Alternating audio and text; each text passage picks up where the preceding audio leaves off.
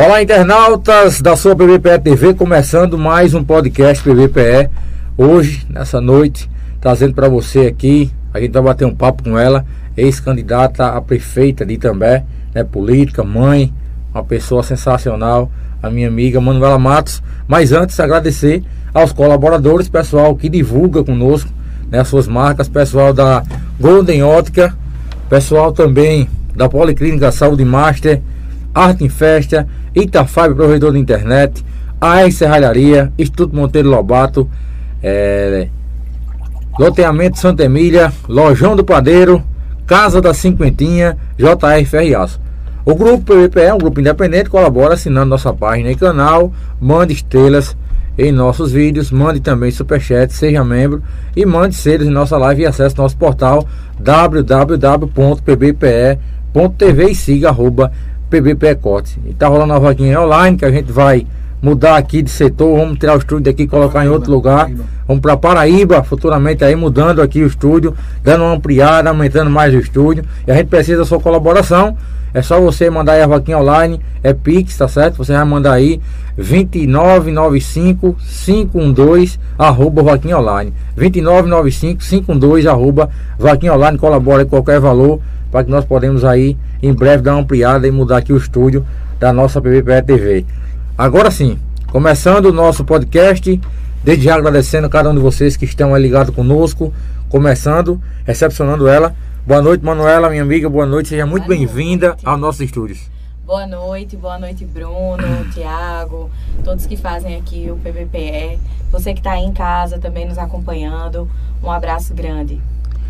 Manu, iniciando esse bate-papo aqui da gente, eu quero saber como você deu um resumo aqui um pouco rápido. Quem é a Manuela Matos, como tudo começou, né, como foi um pouco da sua infância. Para quem não conhece ainda, tenho o prazer hoje de conhecê-la aqui nesse podcast. Que bom, Bruno. Amei a pergunta. Agora, primeiro, deixa eu mandar aqui um abraço, tá certo? Pode ficar à vontade. pessoal aí de Biranga, que está nos assistindo, de Quebec, de Caricé, dos nossos queridos distritos, também da zona rural. E eu também quero mandar um abraço aqui muito grande para minha amiga Carol Freitas, é, e também para o prefeito de Aliança, né, Xisto, Carol, que é a primeira dama. É, tivemos aí essa fatalidade, né, que aconteceu é, no município de Aliança. Domingo passado, domingo né? Domingo passado. Eu quero aqui me solidarizar com todos os aliancenses, em nome da primeira dama, Carol. Uma pessoa extraordinária que estava programando uma festa tão bonita, estava tudo tão organizado, mas a gente sabe que a vida das pessoas, não é o respeito ao luto tem que estar em primeiro lugar. Então, um abraço grande para o povo de Aliança. A gente se soma nesse luto. Bom, amigo, veja, é, a minha vida, na verdade, é, de forma muito rápida, assim, né? A minha infância foi uma infância muito tranquila, é, de certa forma. Eu fui é, criada, né, aqui em També, cresci aqui desde muito pequena. Então, morei, morei ali pertinho da prefeitura. Depois, morei a, na casa do meu avô, Moacir é, em frente ali à Delegacia de Pedras de Fogo, durante um bom tempo. É, estudei no Instituto Monteiro Lobato, também no Santa Mônica. Tive a alegria é, de ter um pai e uma mãe que sempre me deram muito apoio, não é? enquanto realmente criança, é claro, estimulando o meu desenvolvimento, estimulando para que eu pudesse trilhar né? e ter uma infância saudável. É, por outro lado também, foi uma infância onde nós enfrentamos muitas dificuldades pela, pelo envolvimento também né, do meu pai nessa, na questão política. Então você não consegue ter uma infância de certa forma tão é, calma assim. Teve um determinado momento onde ele estava ameaçado de morte, no, em 99, 2000, quando começaram as ameaças, é, que eu não poderia, eu não podia brincar na frente de casa, eu não podia também ir para a, os locais que eram já do meu, realmente do meu convívio, do meu dia a dia.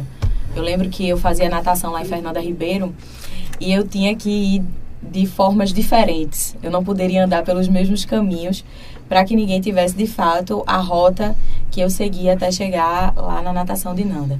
Então, esses, esses percalços né, que aconteceram também fizeram com que eu tivesse um olhar diferente para a vida, um olhar diferente para o mundo mesmo.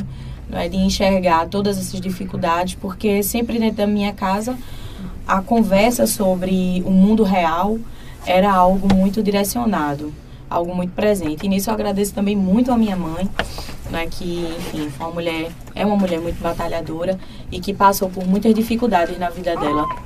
Né, a minha mãe, para se formar com, como professora, teve uma infância muito dura, uma juventude também, né, passou necessidades.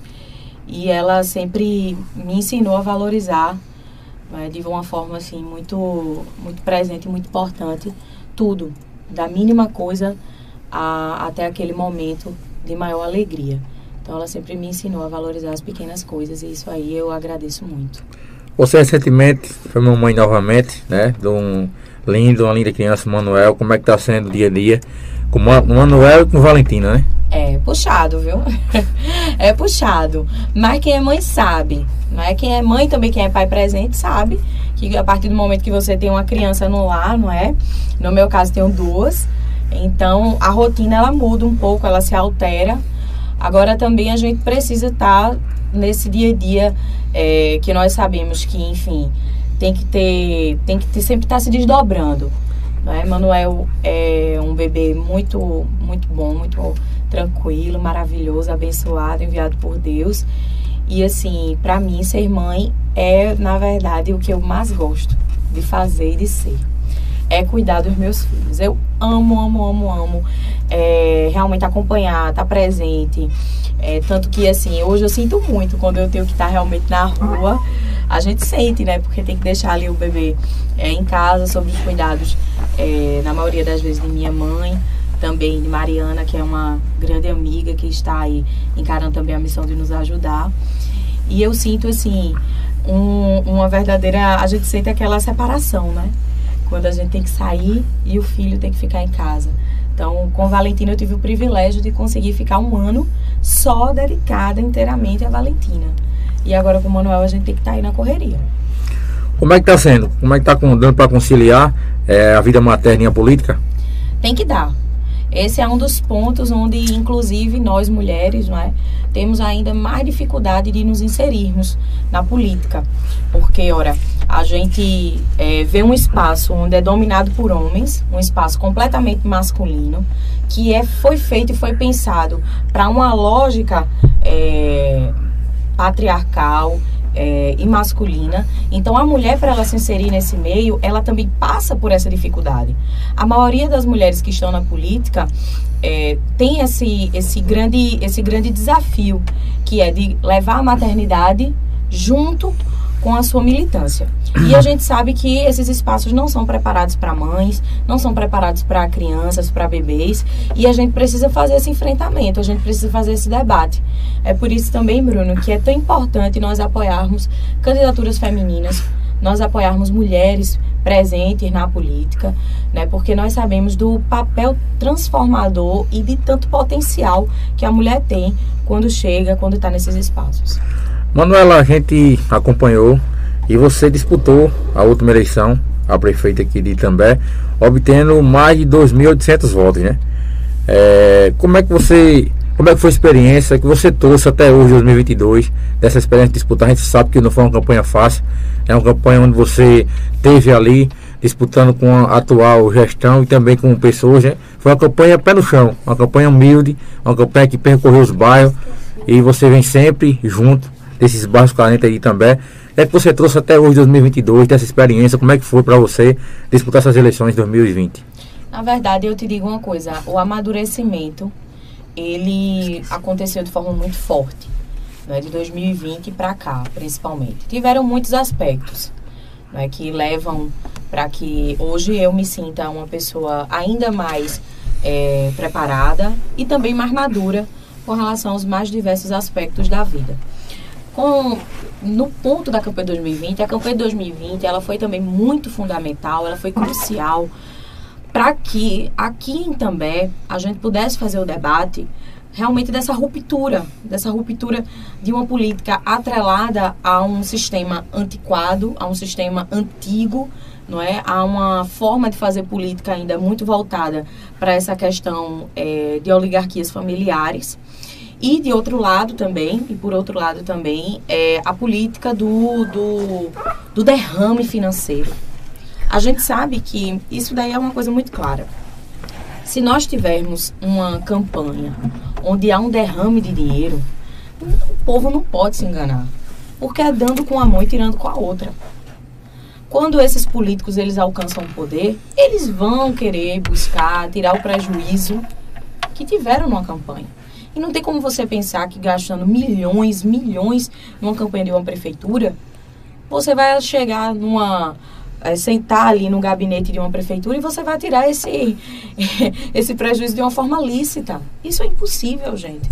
Até porque a gente sabe que o salário é um salário, não é X, não é algo que dá para você simplesmente bancar uma campanha milionária. Então, de que forma esse dinheiro vai ser reavido? Então, é por isso que a gente, assim, tem realmente esse pensamento, não é? A forma que a gente faz política é essa.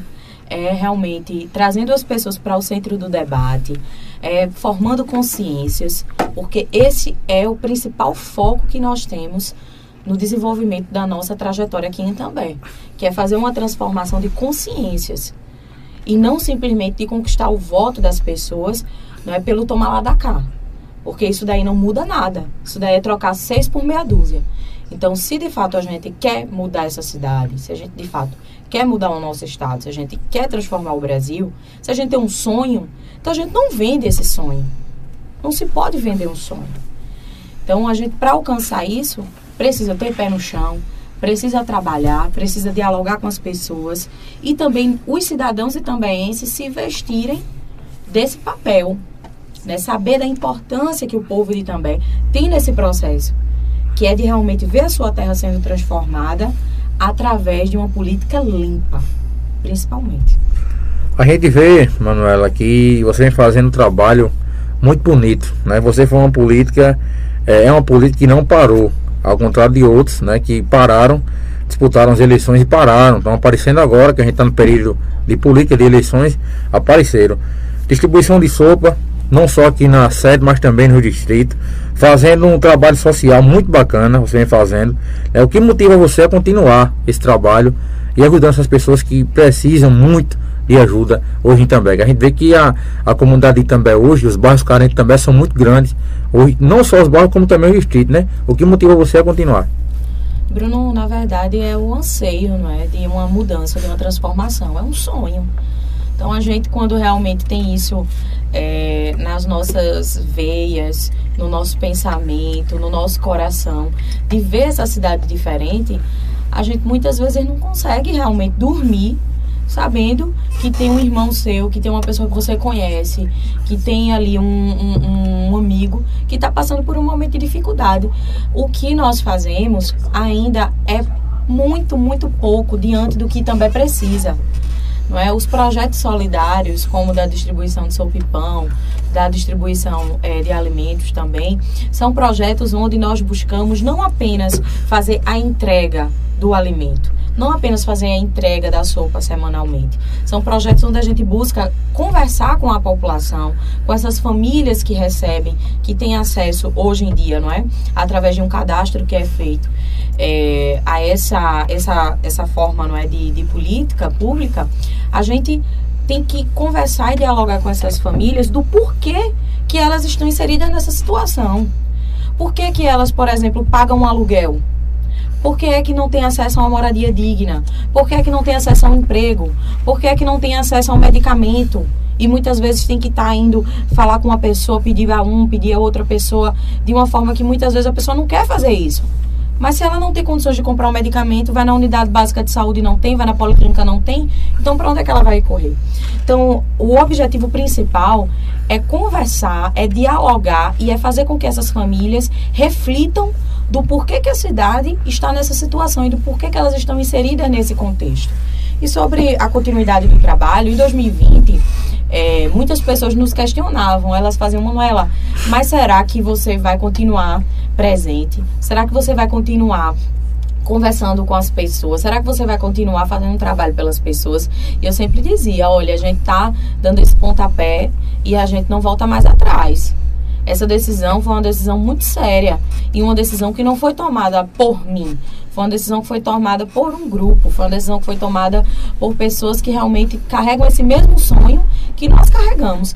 Então a gente não vai parar, a gente vai continuar. Então por isso que é, no outro dia, né, no mesmo dia até, mas no outro dia a gente já estava agradecendo, a gente já estava indo nas casas, visitando as comunidades, porque cada voto que nós tivemos foi o voto livre, da livre consciência de realmente acreditar num projeto né, onde a gente sabe que enfrentou e ainda enfrenta. Nós enfrentamos muitas dificuldades. Porque, Bruno, não é fácil você quebrar paradigmas. Não é? Hoje aqui em També, é, poucas pessoas legitimam realmente o papel que nós temos na política tambaense. Muitas lideranças políticas, muitas pessoas que se dizem é, como um papel que tem um papel principal, digamos, no, na composição né, da conversa, do diálogo ou até do jogo político, elas insistem em diminuir o nosso papel. Chamam você até de menina, né? Ah, com certeza. De menina, mas a menina que ouve uma mulher me fazendo trabalho que os que estão aí não estão fazendo, né? É verdade, Diferencial, né? É verdade. Então, assim, essas pessoas, elas, é, elas não, não conseguem, na verdade, enxergar o trabalho que nós estamos fazendo. Tem um pensamento que infelizmente é uma leitura política assim muito limitada, que é de tentar diminuir o que a gente faz, não é? Onde o que a gente deveria estar pensando agora é qual é também que a gente quer para o futuro. Porque essa aí também que a gente quer para o futuro, nós precisamos começar a planejá-la. Não é? Eu estou fazendo meu dever de casa. Eu estou planejando. Aí também que eu quero para o futuro e que eu quero apresentar para as pessoas de também.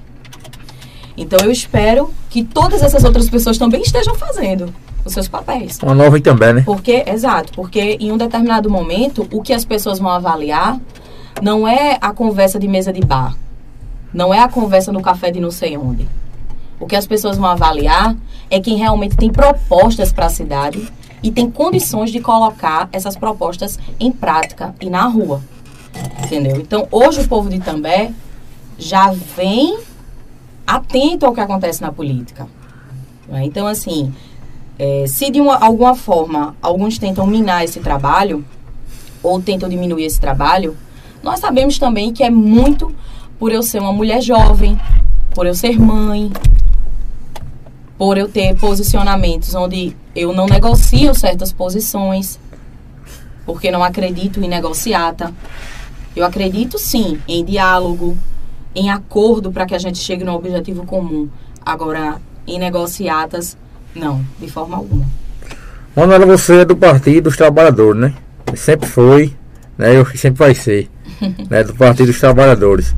Mas, recentemente você declarou apoio a Marília Reis, que não é do Partido dos Trabalhadores, porém da base, mas não é do partido. Né? Como surgiu esse apoio? Bom, na verdade, Marília era não é, até recentemente do PT, do Partido dos Trabalhadores. Nós é, fizemos um trabalho dentro do, do partido em 2017 para lançar o nome de Marília como governadora e assim foi feito. Né? Marília percorreu aí como ela como deputada federal é, e quando ela era é, vereadora do Recife, ela sempre teve um papel muito importante dentro do cenário político pela história que ela carrega, é claro, mas também pela personalidade que Marília tem. Né? Marília Reis ela não é uma mulher de se calar diante de, certa, de, certas, de certas posições e imposições, principalmente. Não é? Ela sempre teve um papel é, de muita ousadia dentro da política, porque ela carrega um, uma veia de líder, uma veia de liderança, de articuladora política nata. Então, dentro do partido, nós fizemos essa discussão. Né? O nome de Marília ele foi colocado para disputa em 2017, é, para ela ser a candidata governadora do Partido dos Trabalhadores no ano de 2018. Nós vencemos aqui no nosso estado, não é dentro, é claro, da lógica que o Partido dos Trabalhadores tem de democracia interna. Nós vencemos é, essa decisão para que Marília fosse a nossa candidata. E não deu certo naquele momento por uma imposição né, do, da Nacional, do PT, da direção nacional do PT, onde viu que diante do cenário político nacional que estava se perpassando, a candidatura de Haddad, não é? Lula não estava é, podendo ser candidato, não é? naquele momento ele estava preso. Então viu-se ali que Marília seria que seria melhor retirar a candidatura de Marília e fazer o apoio a Paulo Câmara. Aqui no município de Itambé, nós não fizemos esse apoio. Nós trabalhamos o nome dos deputados, o nome do senador Humberto Costa, é, de Haddad e dentro do diretório, na época, as pessoas que quiseram seguir a determinação do partido votar em Paulo Câmara tinham total liberdade para isso. As pessoas que quiseram votar em outros candidatos, como teve o Armando Monteiro, como teve a Dani Portela, assim o fizeram. Então, na verdade, a candidatura de Marília, ela é uma candidatura que nasceu num berço petista. Esse sonho, ele é um sonho que durante um bom tempo ele foi criado, ele foi alimentado, ele foi levado por nós do Partido dos Trabalhadores. Então veja, nós não apoiamos o atual governo Paulo Câmara. Eu não votei em Paulo Câmara na última eleição. Acredito que de fato ele não levou o legado de Eduardo Campos com ele. Na verdade, o que veio sendo feito foi apenas uma manutenção de poder. Então, o que é que a gente enxerga? Chega um pleito no ano de 2022, onde nós estamos em um momento que o nosso Estado está vivendo um caos completo na segurança, na saúde, na educação, porque eles pintam uma educação de primeiro mundo. Agora vá conversar com o menino do Frei Orlando para saber como é que tá. Converse com o aluno do Frei Orlando, converse com o aluno do Arruda, converse com o aluno do Bezerra. Todos eles terão seus questionamentos do que poderia ser melhor e do que poderia estar agora acontecendo aqui na educação para que de fato revolucionasse mentes. Porque esse era o objetivo lá atrás, no início da, do, do momento que foi implementado as escolas de ensino de referência, né? Então, hoje, o que a gente vem atravessando é um divisor de águas. Se hoje nós não tirarmos o PSB do poder, se hoje nós não tivermos coragem de realmente apoiar uma candidatura que tem um invólucro político forte, que carrega reais chances de vencer, a gente vai estar tá dando cadeira para um candidato que só estará aguardando o lugar do príncipe, que é o atual prefeito do Recife. Isso é o que todo mundo sabe. O Danilo Cabral, ele inclusive distancia sua imagem de Paulo Câmara porque sabe que Paulo Câmara é um candidato rejeitado. É um candidato onde não carrega condições sequer de fazer o seu sucessor. Então ele tenta colar a imagem dele ainda é Eduardo, não é? A a memória que as pessoas têm de Eduardo e tenta colar a imagem dele a Lula, porque nós sabemos que Lula precisava do apoio do PSB, que inclusive o vice de Lula, Geraldo Alckmin, é do PSB. Então, nesse momento, Marília, ela não tinha como continuar no partido. Ela se viu inviabilizada. Cada um vai ter os seus motivos, tem as suas motivações. Então, ela se vendo ali inviabilizada, ela achou melhor sair do partido, ser candidata a governadora por um partido onde ela tivesse o apoio integral à sua candidatura, onde ela não, não, não fosse fazer uma movimentação de colocar uma pré-candidatura e dessa candidatura ser ameaçada a não se consolidar.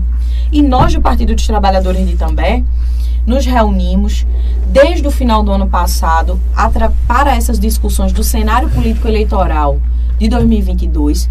Em todas as reuniões nós colocávamos a dificuldade de apoiar o sucessor de Paulo Câmara por diversas razões.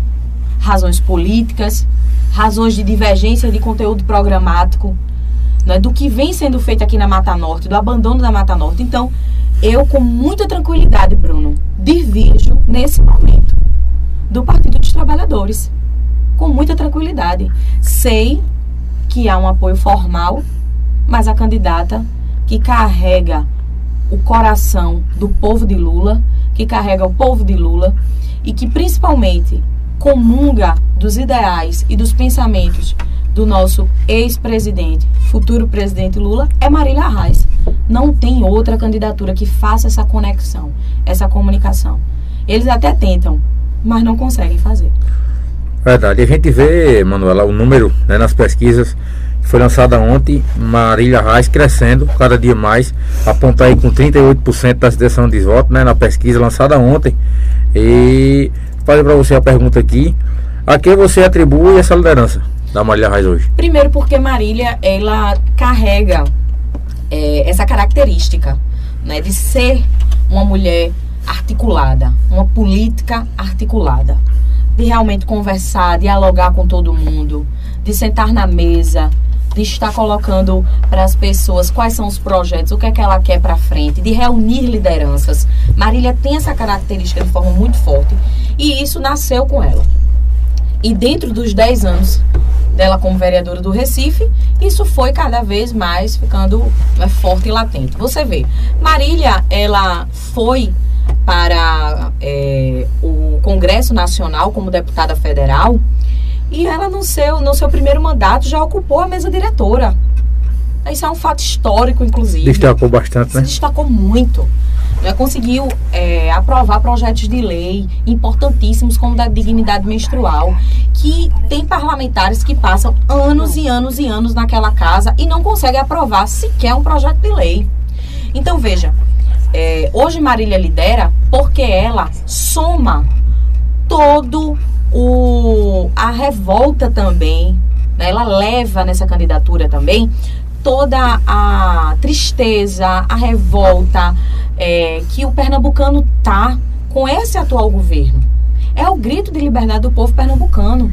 Hoje você vê lideranças que estão aí em vários municípios, prefeitos, é, que não têm como abrir a boca para reclamar, tem medo, tem receio de fazer isso, porque eles são ameaçados de terem suas verbas cortadas, suas ordens de serviço não executadas. Então veja, essa forma de fazer política, de impor para as pessoas e de impor para os políticos pernambucanos, inclusive, é, esse poderio da máquina pública, essa política ela já está ultrapassada. As pessoas estão fadigadas. Hoje o que as pessoas querem saber é na hora que uma mulher for parir, na hora que a mulher for ter seu filho, para onde é que ela vai? Aqui em Pernambuco é uma verdadeira romaria, Bruno. A pessoa sai daqui, procura o hospital, quando vai ser direcionado para um outro hospital, para um hospital maternidade, não tem a segurança se seu parto vai ser realizado ali mesmo. Muitas vezes não é tratada de uma forma humana, seu parto não é feito de uma forma humanizada que é algo que inclusive Marília vem colocando na sua plataforma de governo, né? o cuidado com a saúde das pessoas. As pessoas saem três horas da manhã daqui muitas vezes para ir para uma consulta, para ir para um atendimento médico. Isso não pode acontecer. Não é só a saúde, a infraestrutura está um caos, a segurança está um caos. Os nossos policiais eles precisam ser melhor equipados e valorizados e valorizados, ter realmente o seu salário digno. Então, hoje o que a gente enxerga é um Pernambuco do atraso. Totalmente do atraso. A gente não pode achar que isso tem como continuar, porque não tem. Não tem mais apoio popular e não tem mais apoio verdadeiramente da classe política, das lideranças. Nós estamos enxergando um candidato que ele tem a maior parte dos prefeitos do nosso estado e ele não consegue chegar a 20%. Agora, eles vão fazer muita coisa. Eles vão utilizar-se de mentiras, fake, fake news. Né? news. Né? Agora mesmo, agora, muito recentemente, Marília, inclusive, ganhou na justiça não é, o direito para Danilo Cabral tirar fake news que ele estava colocando em suas redes sociais e no guia eleitoral. Então essa é a forma que eles têm de fazer política, é com mentiras. O que aconteceu com Marília quando ela foi candidata a prefeita do Recife em 2020, nenhum petista era para sequer apoiar ou subir no palanque desse homem. Porque o PSB, dentro do Recife, e que foi algo que acabou que se espalhou por todo o Pernambuco, porque passava na televisão, eles tentaram, eles demonizaram o PT. Eles usaram Marília para trazer uma, uma discussão não é, sobre tudo, tudo de ruim que aconteceu se atribuir ao Partido dos Trabalhadores. Então, eu sinceramente acredito que não, pra, pelo bem de També, pelo futuro de També, pelo futuro da nossa Mata Norte e do nosso estado, a gente tem que romper com esse paradigma. E a gente tem que pensar no que é que a gente quer. É Marília eleita no primeiro turno, gente. É Marília eleita. A gente não pode simplesmente desperdiçar voto agora, não. Verdade. Porque para a gente tirar o PSB, não vai ser fácil. E o que eles querem é isso. Eles querem é, mais um pontinho aqui, outro pontinho acolá para chegar no segundo turno, pensando que no segundo turno vão derrotá-la. Mas o povo está muito atento. O que aconteceu em 2020 não vai se repetir nesse ano. A população sabe, sabe dos malefícios desse grupo político que aí está. E a gente aqui em També tá na rua desde o primeiro dia, tá conversando com as pessoas, tá levando para o nosso povo a importância de ter uma governadora alinhada com o futuro de També, para que a gente realmente possa fazer esse trabalho daqui para frente. Manu, é, você caminha na política há anos, né? Conhece bem todos os benefícios e malefícios vindo dela. Como toda essa experiência hoje, qual o lado bom e ruim da política? Amigo, olhe, essa pergunta é uma pergunta é, que a gente aqui poderia levar um outro podcast só falando sobre isso. E você, você não, em termos de conversa, você. Porque eu digo você a é você. preparada. Eu digo a você, olha. O lado bom da política é você ver as transformações. Quem gosta é Bárbara. Né? As Bárbara que gosta. transformações que você. Ó, Bárbara. Bárbara que gosta quando manda ela Manuela. Manuela. É você ver as transformações que de fato você alcança a partir dela. Então, você correr atrás de uma emenda parlamentar e você ver aquela emenda chegando na sua cidade, como foi agora com o trator, não é que a gente foi atrás, a gente pediu, a gente articulou, a gente mobilizou, não é para que Marília de fato mandasse o trator. Daqui a pouco a gente vai falar sobre isso. Itambé. Daqui a pouquinho a gente Então, vai. a gente, a gente quando vê é, a nossa ambulância chegando aqui na cidade, a ambulância que a gente foi atrás, que a gente pediu, a gente quando vê que um projeto de lei, ele de, de, de fato, ele foi efeti- efetivado, ele tá, é, virou uma política pública, ele tá ali mudando a vida do nosso povo, isso daí é o lado bom da política.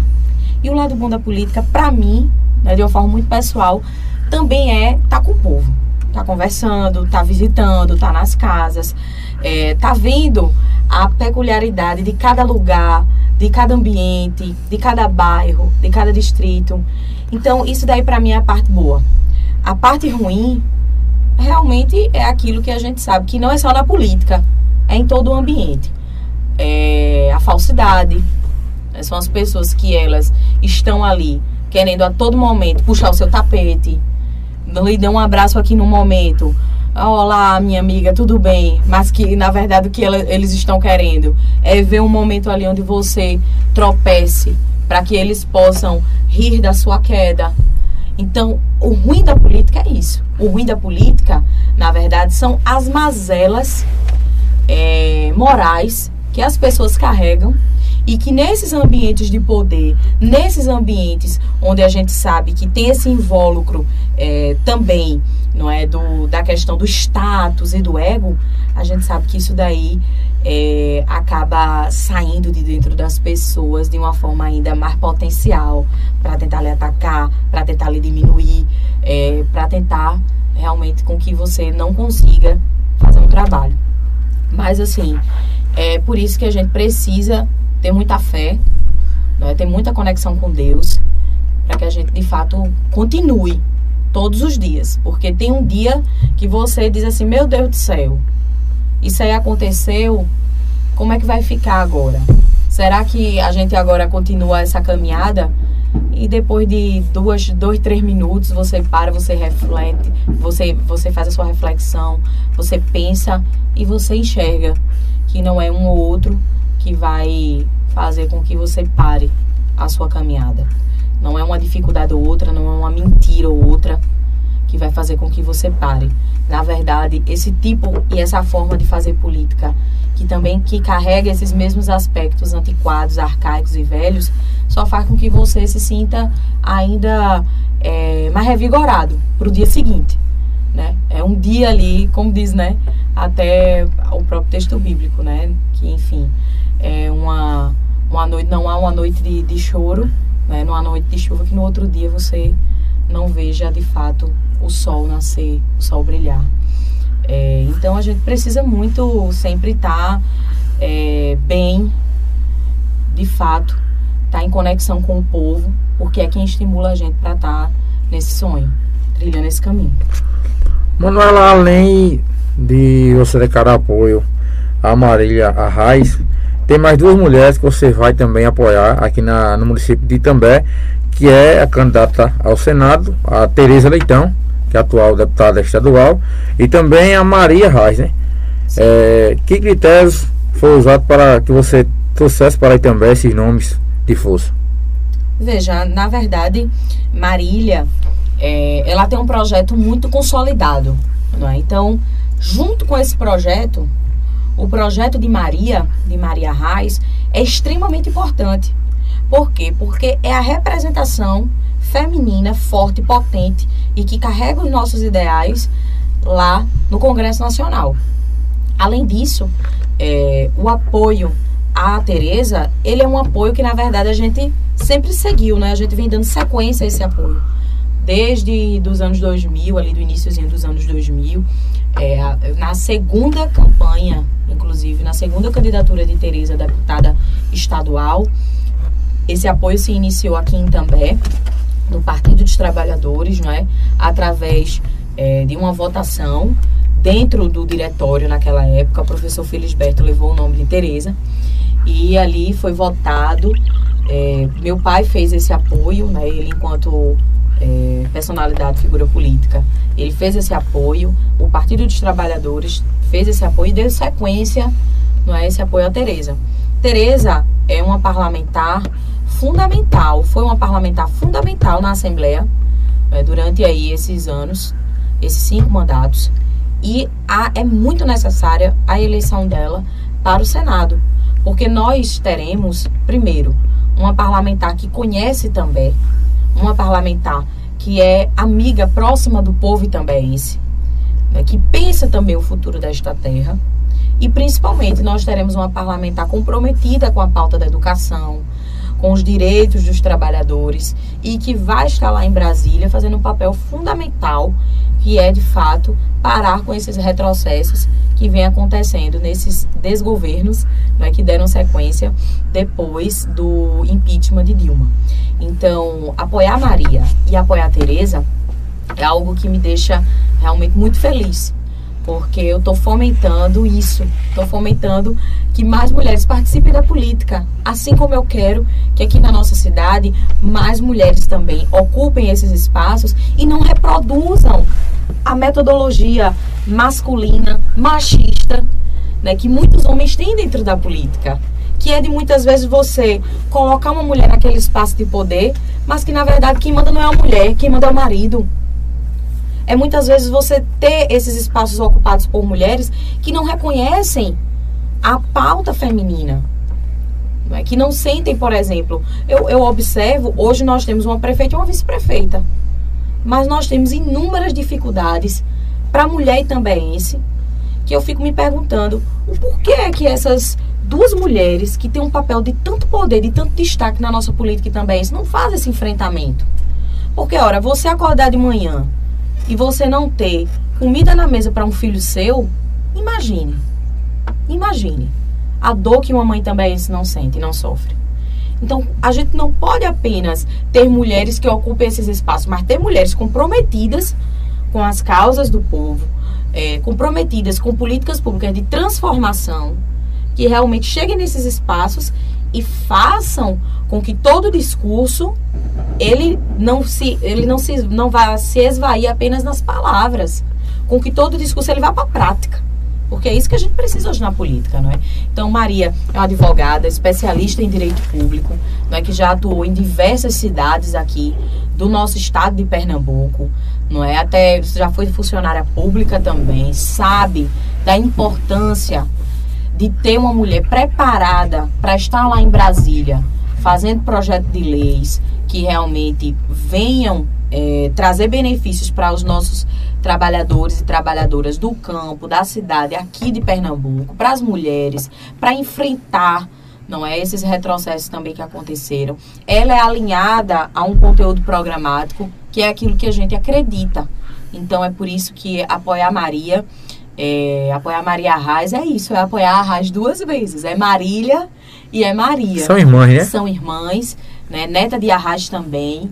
E eu fico muito feliz de aqui em També a gente tá levando aí esse legado, esse legado de um governador que foi o melhor governador que Pernambuco já teve, que o povo trabalhador reconhece isso.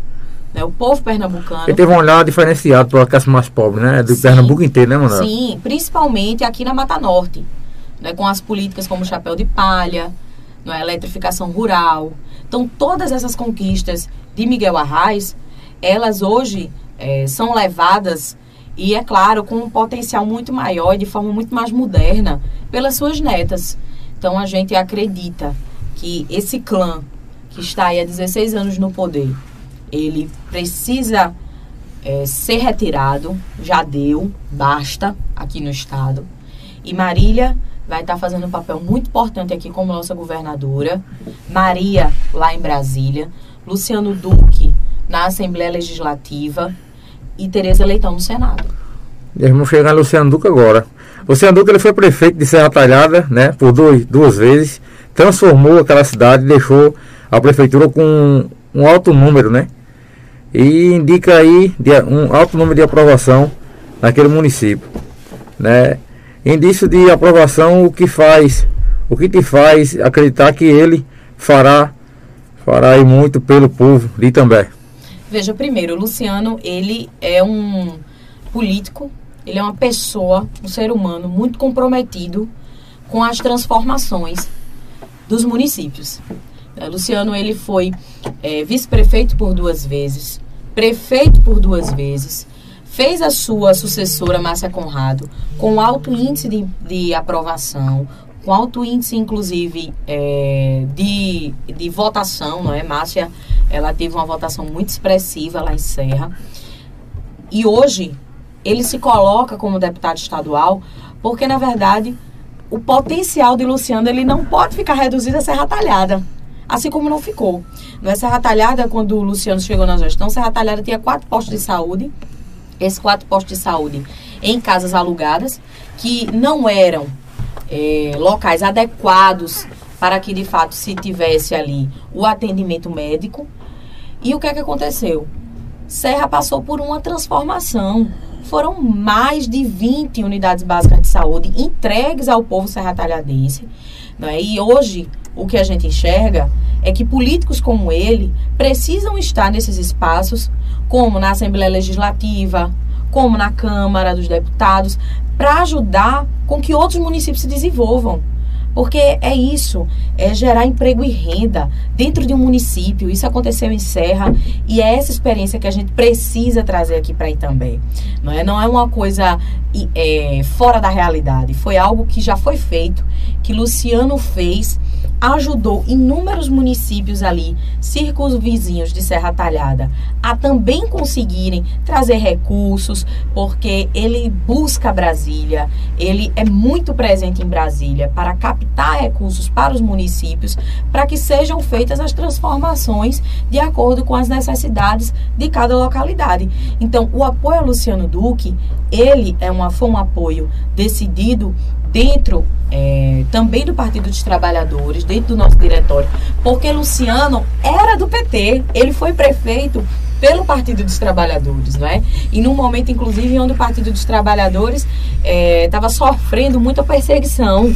Mas Luciano, ele foi prefeito pelo PT e ele foi para o Solidariedade, para o 77, para, de fato, somar nesse projeto de Marília, então, por isso que ele saiu do PT, né? Porque ele foi ajudar a Marília na chapa para os deputados.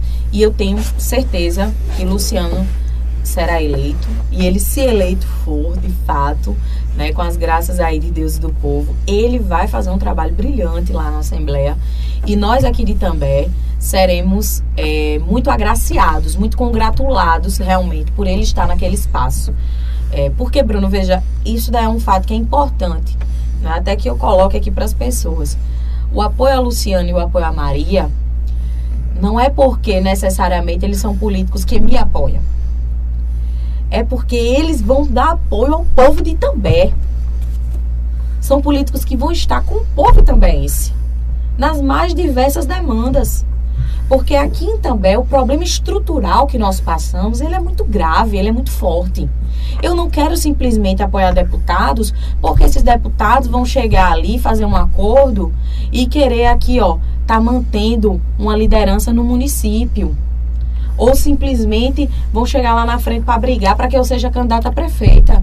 Não é por isso não. O que eu quero de fato é que essas pessoas elas enxerguem da importância que o povo de També tem da potencialidade que o povo de Itambé tem que está sendo desperdiçada. É que os filhos de Itambé, cada dia mais, eles passam por dificuldades. Não é? A fome assolando novamente, o desemprego. Então, nós precisamos de pessoas preparadas para que estejam conosco como parceiros do município.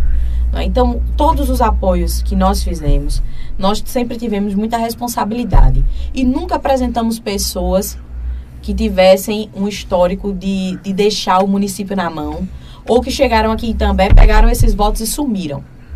Nós apresentamos pessoas que trabalharam por Itambé, que mandaram emendas parlamentares para Itambé, que estão presentes aqui em Itambé. Veja, Luciano, a gente consolidou um apoio a ele, se eu não me engano, em novembro do ano passado. Já conhecia Luciano, a gente já se comunicava mas a gente de fato veio consolidar esse apoio no final do ano passado. Luciano prontamente veio para cá. E não veio para cá para simplesmente fechar um acordo comigo ou com quem quer que seja. Ele veio para cá para conhecer a realidade de também. Olha, quando a gente foi no Francisco Cordeiro, que nós chegamos numa casa onde é, a casa de taipa, onde de fato estava ali se é, cozinhando na lenha, a mãe de família sem ter o que botar na mesa do seu filho, com crianças pequenas, Luciano ficou extremamente paralisado. Ele ficou muito comovido com aquilo, porque é uma diferença de realidade muito grande. Veja, você no município onde você tem uma renda per capita altíssima, onde você tem latifundiários que dominam a cana-de-açúcar, onde você tem pessoas com tanto dinheiro na mão e também onde você tem um solo que poderia gerar tanta riqueza, alimento para as pessoas, você ter gente passando fome. Triste, né, mano? É muito triste. É a gente presencia isso diariamente, né, Tiago? A gente é, e assim, tá vocês procurando. que estão na rua, vocês sabem. Verdade. Vocês sabem. Então, assim, a, naquele momento, eu fiquei também, eu ali tive muita certeza, sabe, Bruno, desse apoio. Porque quando ele disse assim, Manuela, a gente precisa mudar e também. E não vai ser fácil, não. Tem que ser um projeto realmente muito bem estruturado. Muito bem estruturado. Porque como é que pode uma cidade na Mata Norte passar por essa dificuldade de água? De água, gente. A gente tem um polo cervejeiro aqui pertinho, em Itapissuma. Por que, que a gente tem um polo cervejeiro? Porque a gente tem uma bacia hidrográfica com água de qualidade? Essa pergunta o Tiago ia fazer, né, Tiago? Daqui a pouco eu vou fazer. Vai fazer daqui a pouco você uma pergunta a respeito então, da assim, água. Como, como é que pode? Isso daí é uma incongruência. E hoje, para você se organizar esse sistema, um sistema tão obsoleto como o que nós temos, não é fácil, não. Tem gente que chega e fala assim, não, vou botar uma caixa d'água aqui, outra ali, outra ali, outra ali.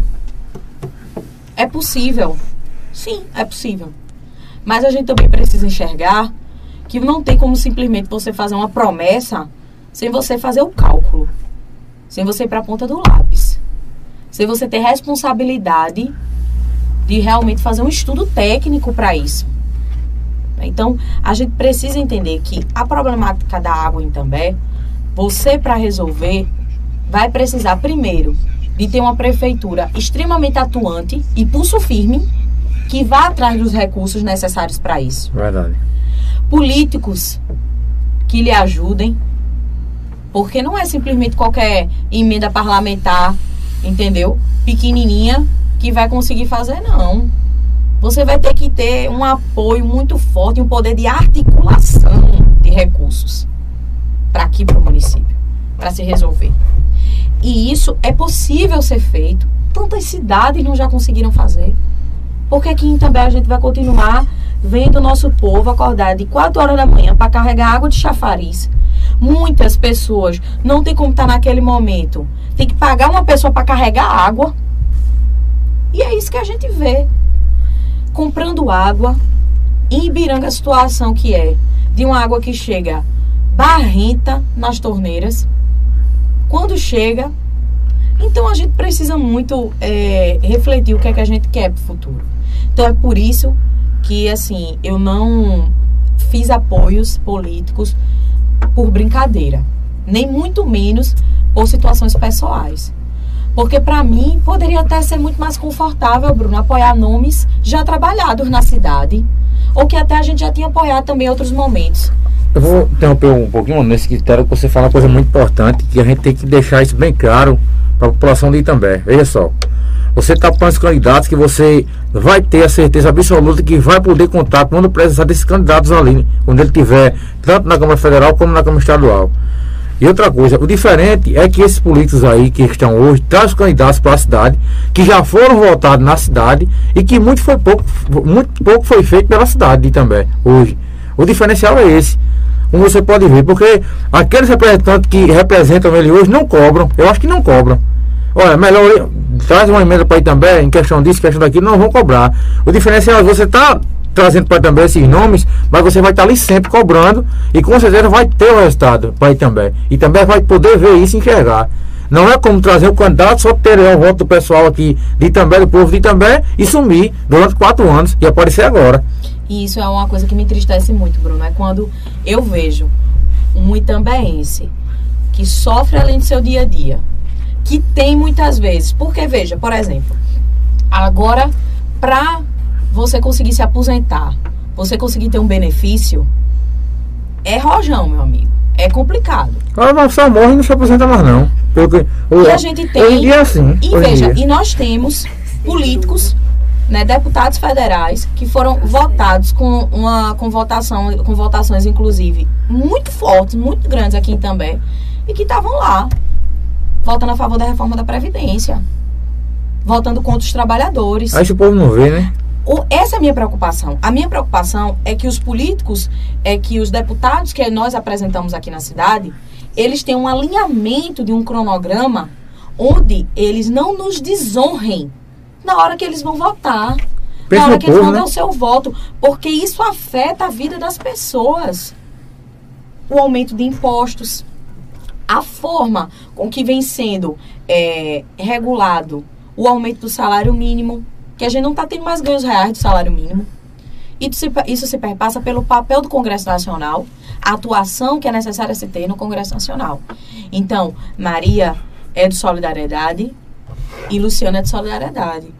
Os dois são de um partido que hoje é da coligação de Lula. E ambos, até pouco tempo, né? Luciana, até pouco tempo era do PT. A gente, quando deu apoio para ele, ele estava no PT. Né? Mas por uma questão local, por uma questão de política local, ele teve que fortalecer o palanque de Marília Reis. Então a gente tem que ter muita seriedade com isso, muito compromisso com o nosso povo, para que a gente não vote é aquilo. Você chega aqui o político, carrega o voto do povo itambeense e depois dá uma facada nas costas. É o que eu estou dizendo aqui, Lorinha. É isso mesmo. Entendeu? Infelizmente é o que acontece, né, né Manuela? O que vem acontecendo. Eu quero agradecer o pessoal que confia no nosso trabalho, que divulga aqui conosco. Manda um abraço aqui o pessoal do restaurante é, Popular Marta Lima, que vem matando a fome de várias pessoas. São 400 refeições todo dia, um real. Né? Um projeto muito bacana aí também, que vem fazendo diferença na vida de muita gente aí na cidade de Pedra de Fogo. E também também. E muita gente aqui vai lá e compra essa quentinha todos os dias. Mandar um abraço ao Bibiu. Mandar um abraço também à sua filha Marta Lima, toda a equipe do restaurante Popular Marta Lima, aí na cidade de Pedra de Fogo. Manda abraço também para da loteria Moeda de Ouro. Sorteou recentemente uma TV 65 polegadas. E agora no final do ano vai sortear um iPhone, viu? Lá você vai pagar suas contas e vai concorrer a vários prêmios, sorteios maravilhosos. Que só a loteria Moeda de Ouro lá da delegacia de Itambé sorteio para você de Itambé de Pedra de Fogo. Pessoal também Tuk Tuk Táxi, também o mais seguro da região. Tuk Tuk Táxi, um abraço. Doutor Marcelo Sainho, da Multiodonto, também mandar um grande abraço aí, que vem com a gente divulgando já há bastante tempo. Bela Nua, Criações, Equipe Proteção, Padaria Santa Ana, Tindiomas e Sintran, Sindicato de Trabalhadores aí de Pedra de Fogo. Mandar um abraço a todos. Você quiser também divulgar conosco, entre em contato comigo, com o Tiago, que a gente tem aqui vários pacotes de divulgação para você, comerciante, divulgar seu comércio, seu evento, com a gente aqui, tá certo? É só você entrar em contato conosco. O grupo PVPE é um grupo independente, colabora assinando nossa página e canal. Manda estrela, manda também aí, é, manda estrelas aí em nossos vídeos, manda superchat, seja membro aí e manda também selos aí em nossas lives e acesse nosso portal www.pvpe.tv e siga arroba. Está rolando também a vaquinha online, você pode colaborar com qualquer valor, mandando aí pela vaquinha online, Pix, é só você aí colocar 29 95 152 arroba vaquinhaonline.com.br colabora qualquer valor a gente precisa aqui em breve mudar o estúdio vamos para outro lugar vamos estar aí mudando ampliando mais o estúdio do PVP Podcast hoje a gente bate um papo com ela que eu não poderia também deixar de lembrar que ela fez aniversário ontem. Estamos comemorando aqui também o aniversário. Ficou mais velha um pouquinho, que ela é nova, mas não é nova. Todo mundo vê aqui que a mulher está preparada, está firme e forte, né? Para seguir na luta, na batalha aí. Mas em nome de todos do PVPE, desejar a você muita saúde, muita paz, muitos anos de vida, muita força para criar a Valentina, criar o Manuel, né? E parabéns aí já. E a gente continua batendo esse papo bacana aqui. Mas vamos escutar o povo, o povo que está aqui ouvindo a gente, o povo que está assistindo em casa aí, nossos amigos. Tá aí, ó. Samuel, é, Samuel Ferreira mandando boa noite. Tá ali, Manuel. A Mari, Mari Freitas mandando ali boa noite. Manu, boa noite. Boa noite, Manu Bruno. Boa noite. Boa noite. Moci, Moci é preparado. Ah, tô vendo agora, tá aqui, né? Tá aí, todo ah. mundo tá aí, tá os comentários aí do povo ali. É bem, bem organizado. É, aqui, aqui é preparado. ver nesse computador esse, esse personagem aqui vai fazer Jesus na Paixão de Cristo ano que vem. Hum. Nosso produtor aqui, o Zé Everson, é preparado. Tá feito o desenho, daqui a pouco vai ser o desenho do Manuel ali. Bom né? demais. Ao vivo. Eu vim com uma, um vesti uma vestimenta muito atípica, ah, né? Oh, foi. A blusinha vermelha, ela não está aqui hoje. Hoje de falta, só quando ela chegou, cadê o vermelho? Vermelhão, pra. Cadê? Ah, não veio hoje. Mas em breve ela vem, novamente vai vir com de vermelho. Tá ali, ó. Francisco Andrade, Andrade mandando ali, ó é minha futura prefeita, tá aí. Então, é, Rafaela Dias, minha futura prefeita. É, muito prefeita. Olha, deixa eu ver aqui. O Marcos Antônio mandando ali, ó. Cadê, Cadê ele também só tem mato e rato e barata. Cadê o Paulo Câmara? Ninguém sabe, ninguém viu. É complicado, é difícil, descaso. É no estado de Pernambuco inteiro, felizmente. Rafaela Dias, mas vai mudar. Rafaela Dias, minha futura prefeita, tá ali. É, Claudinho Vicente mandando ali, ó. Falo daqui de. Cumbica, Guarulhos. Cumbica, Guarulhos, tá mandando aí, é São Paulo. Obrigado pela audiência. Tá acompanhando. É, Paulo Miguel mandando parabéns, minha futura prefeita de També. Tá ali.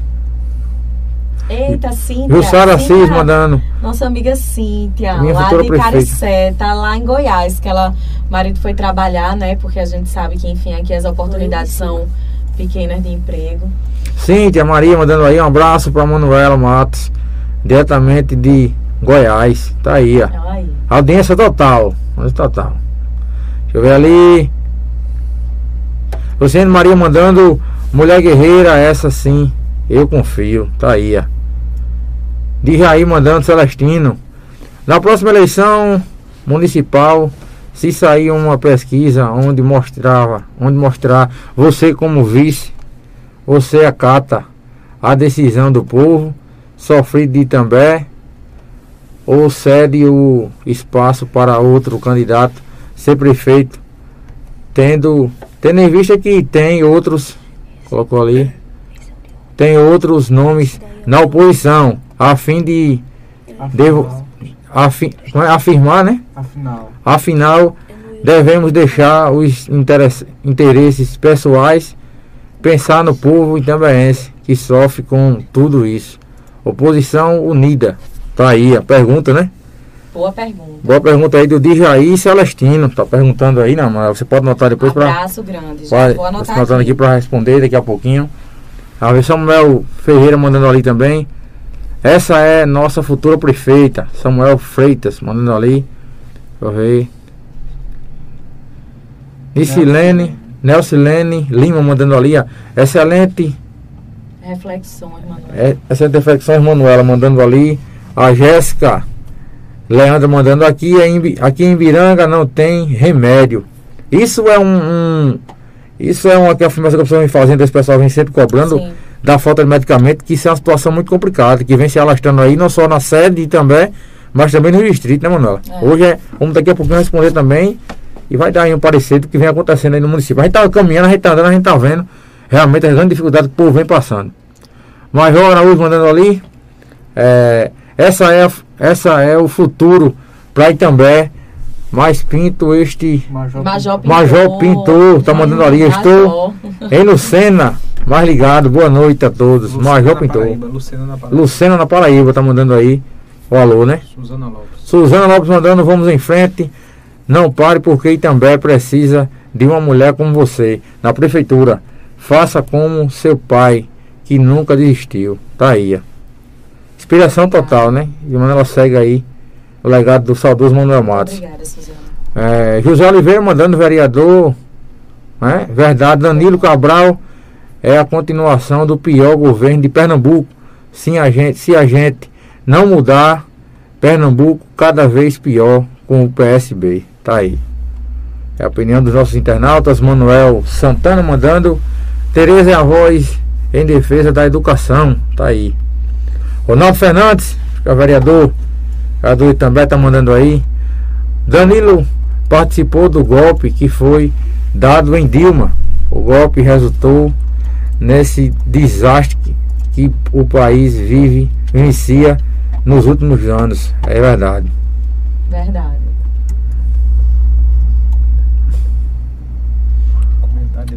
Subindo nosso comentário aí. Darcy Gabriel mandando boa noite. Já tem algumas condução, condução para 2024 das oposições. Mais uma pergunta, mano. Sim, tá aqui Mais uma pergunta. Darcy. É isso. Ana Lima mandando ali a todos os votos de Tereza aqui em També, desde o ano de 2022, sempre foi conquistado por nós do PT e vai com certeza aumentar nesta eleição. Como Manuela Matos, disso não se tem dúvidas. Tá aí.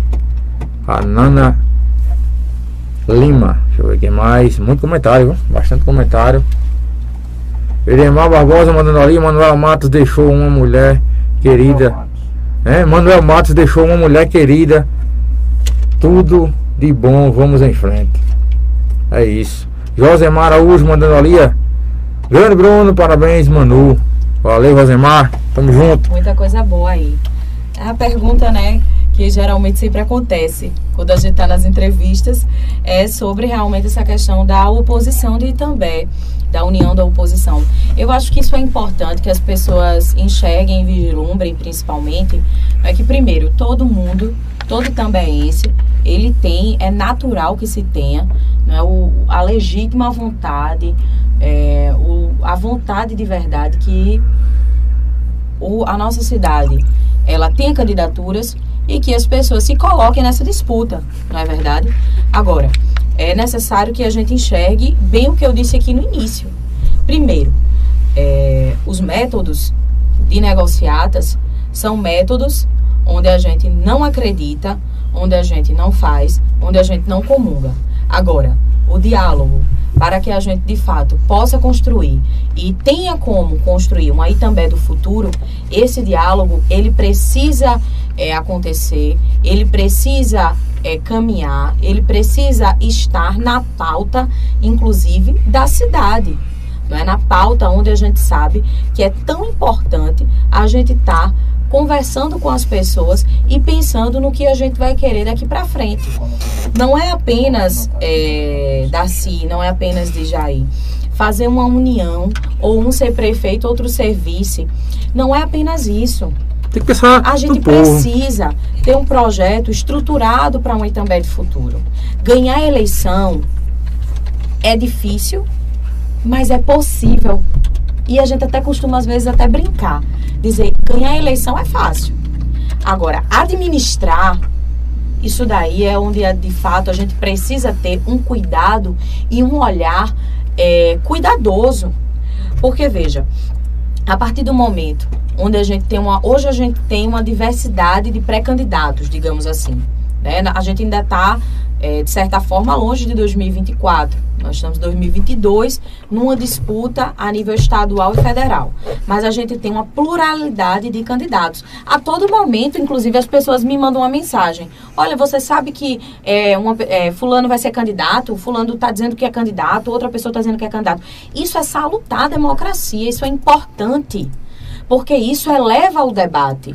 Mais candidatos, então, provavelmente nós teremos mais propostas, provavelmente nós teremos mais olhares sobre também. Agora, o que a gente precisa de fato ter é maturidade, cautela e tranquilidade para se tomar uma decisão é? nos grupos políticos, no grupo de oposição, onde a gente tenha de fato uma é, chapa composta por pessoas que queiram ver essa Itambé liberta de um grupo político que a gente sabe que já fez o seu trabalho e ninguém está aqui para desmerecer, mas que não tem mais condições de continuar. Não tem condições de continuar. Porque a cidade, ela está presa na mesma redoma. Para no tempo, né? Então a gente precisa enxergar o para frente. Agora, para isso tem várias metodologias. Tem pesquisas, que é uma pesquisa importante, uma pesquisa bem feita, ela lhe dá uma leitura de um cenário onde você vê quem de fato tem o um melhor nome para se levar uma candidatura.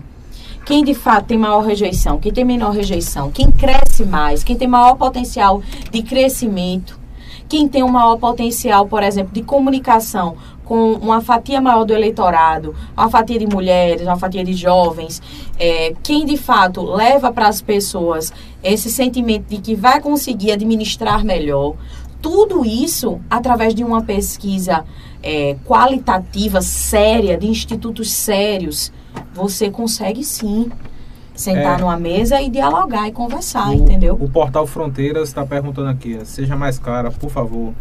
Para o bem do povo de Itambé, você abre ou não, caso é, sobre essa questão da pesquisa? Veja, essa questão da pesquisa, eu acabei de dizer aqui. A gente não tem como agora simplesmente portal fronteiras. É, eu gosto disso quando não é uma pessoa, né? É um portal. Então isso é uma coisa importante. é uma pergunta que tem várias pessoas ali naquele colegiado, quem sabe. então veja, Portal Fronteiras, a gente tem na verdade, um pensamento de fazer uma união. A gente precisa disso. Agora, não é simplesmente por conta de qualquer pesquisa, porque há pesquisas e pesquisas.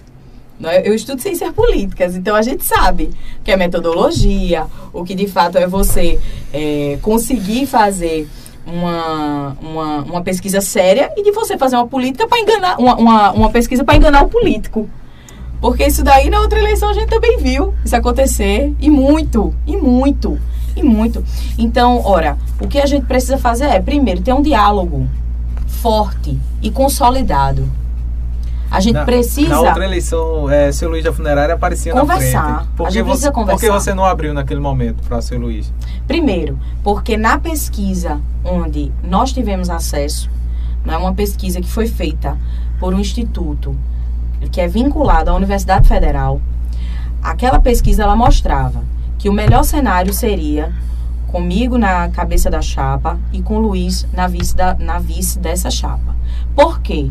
Porque a gente tinha um cenário onde a atual prefeita ela estava muito consolidada. Então a chapa ela tinha o maior potencial de crescimento desta forma.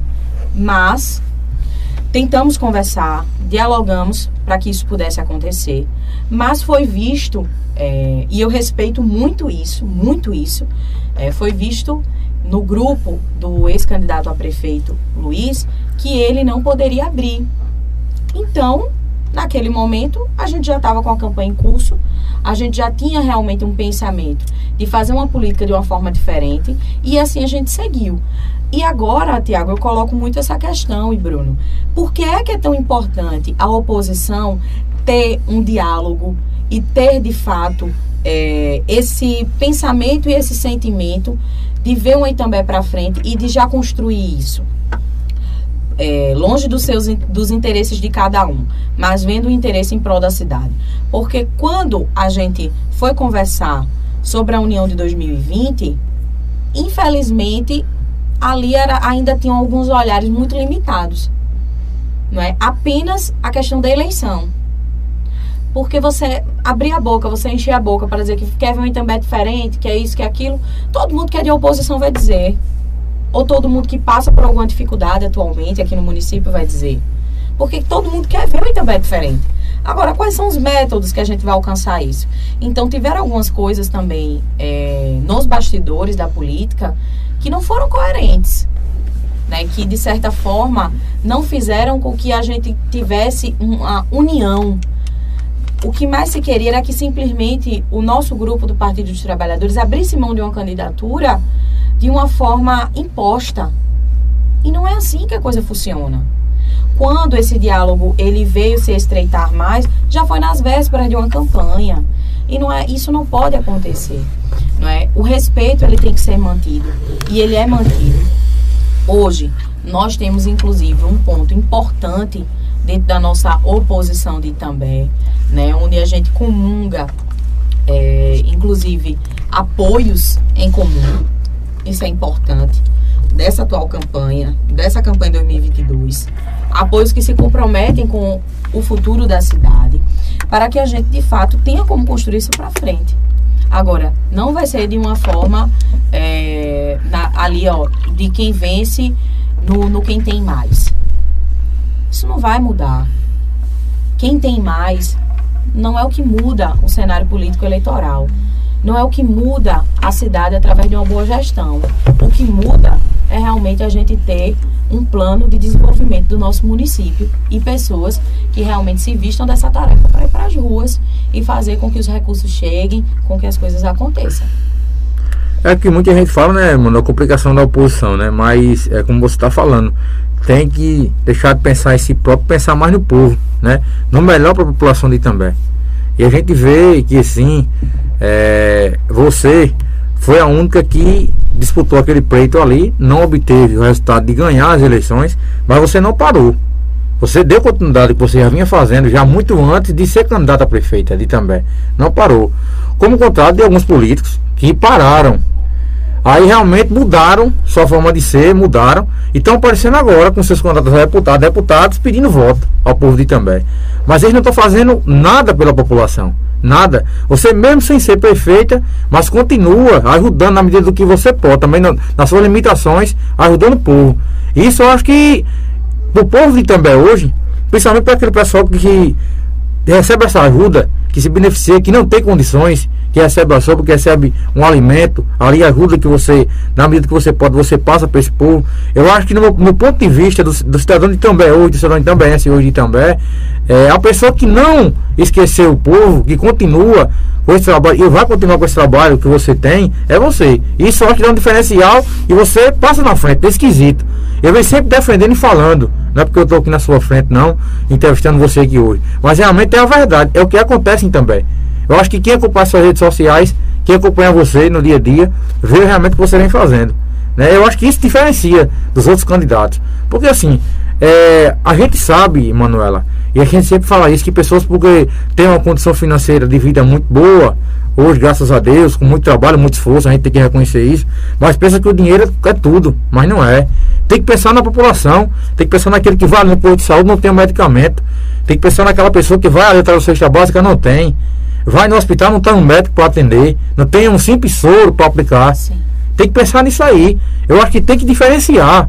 Eu acho que seu pensamento é totalmente diferente. O povo tem que abrir os olhos a respeito disso e entender o seguinte: der oportunidade a uma prefeita jovem em Camutanga. Está fazendo um mandato que Camutanga nunca viu. Der oportunidade a um prefeito em, em Ferreiros, que está fazendo também um mandato muito bacana, quero abraçar tanto o prefeito como a prefeita, dos estados aqui perto de Itambé.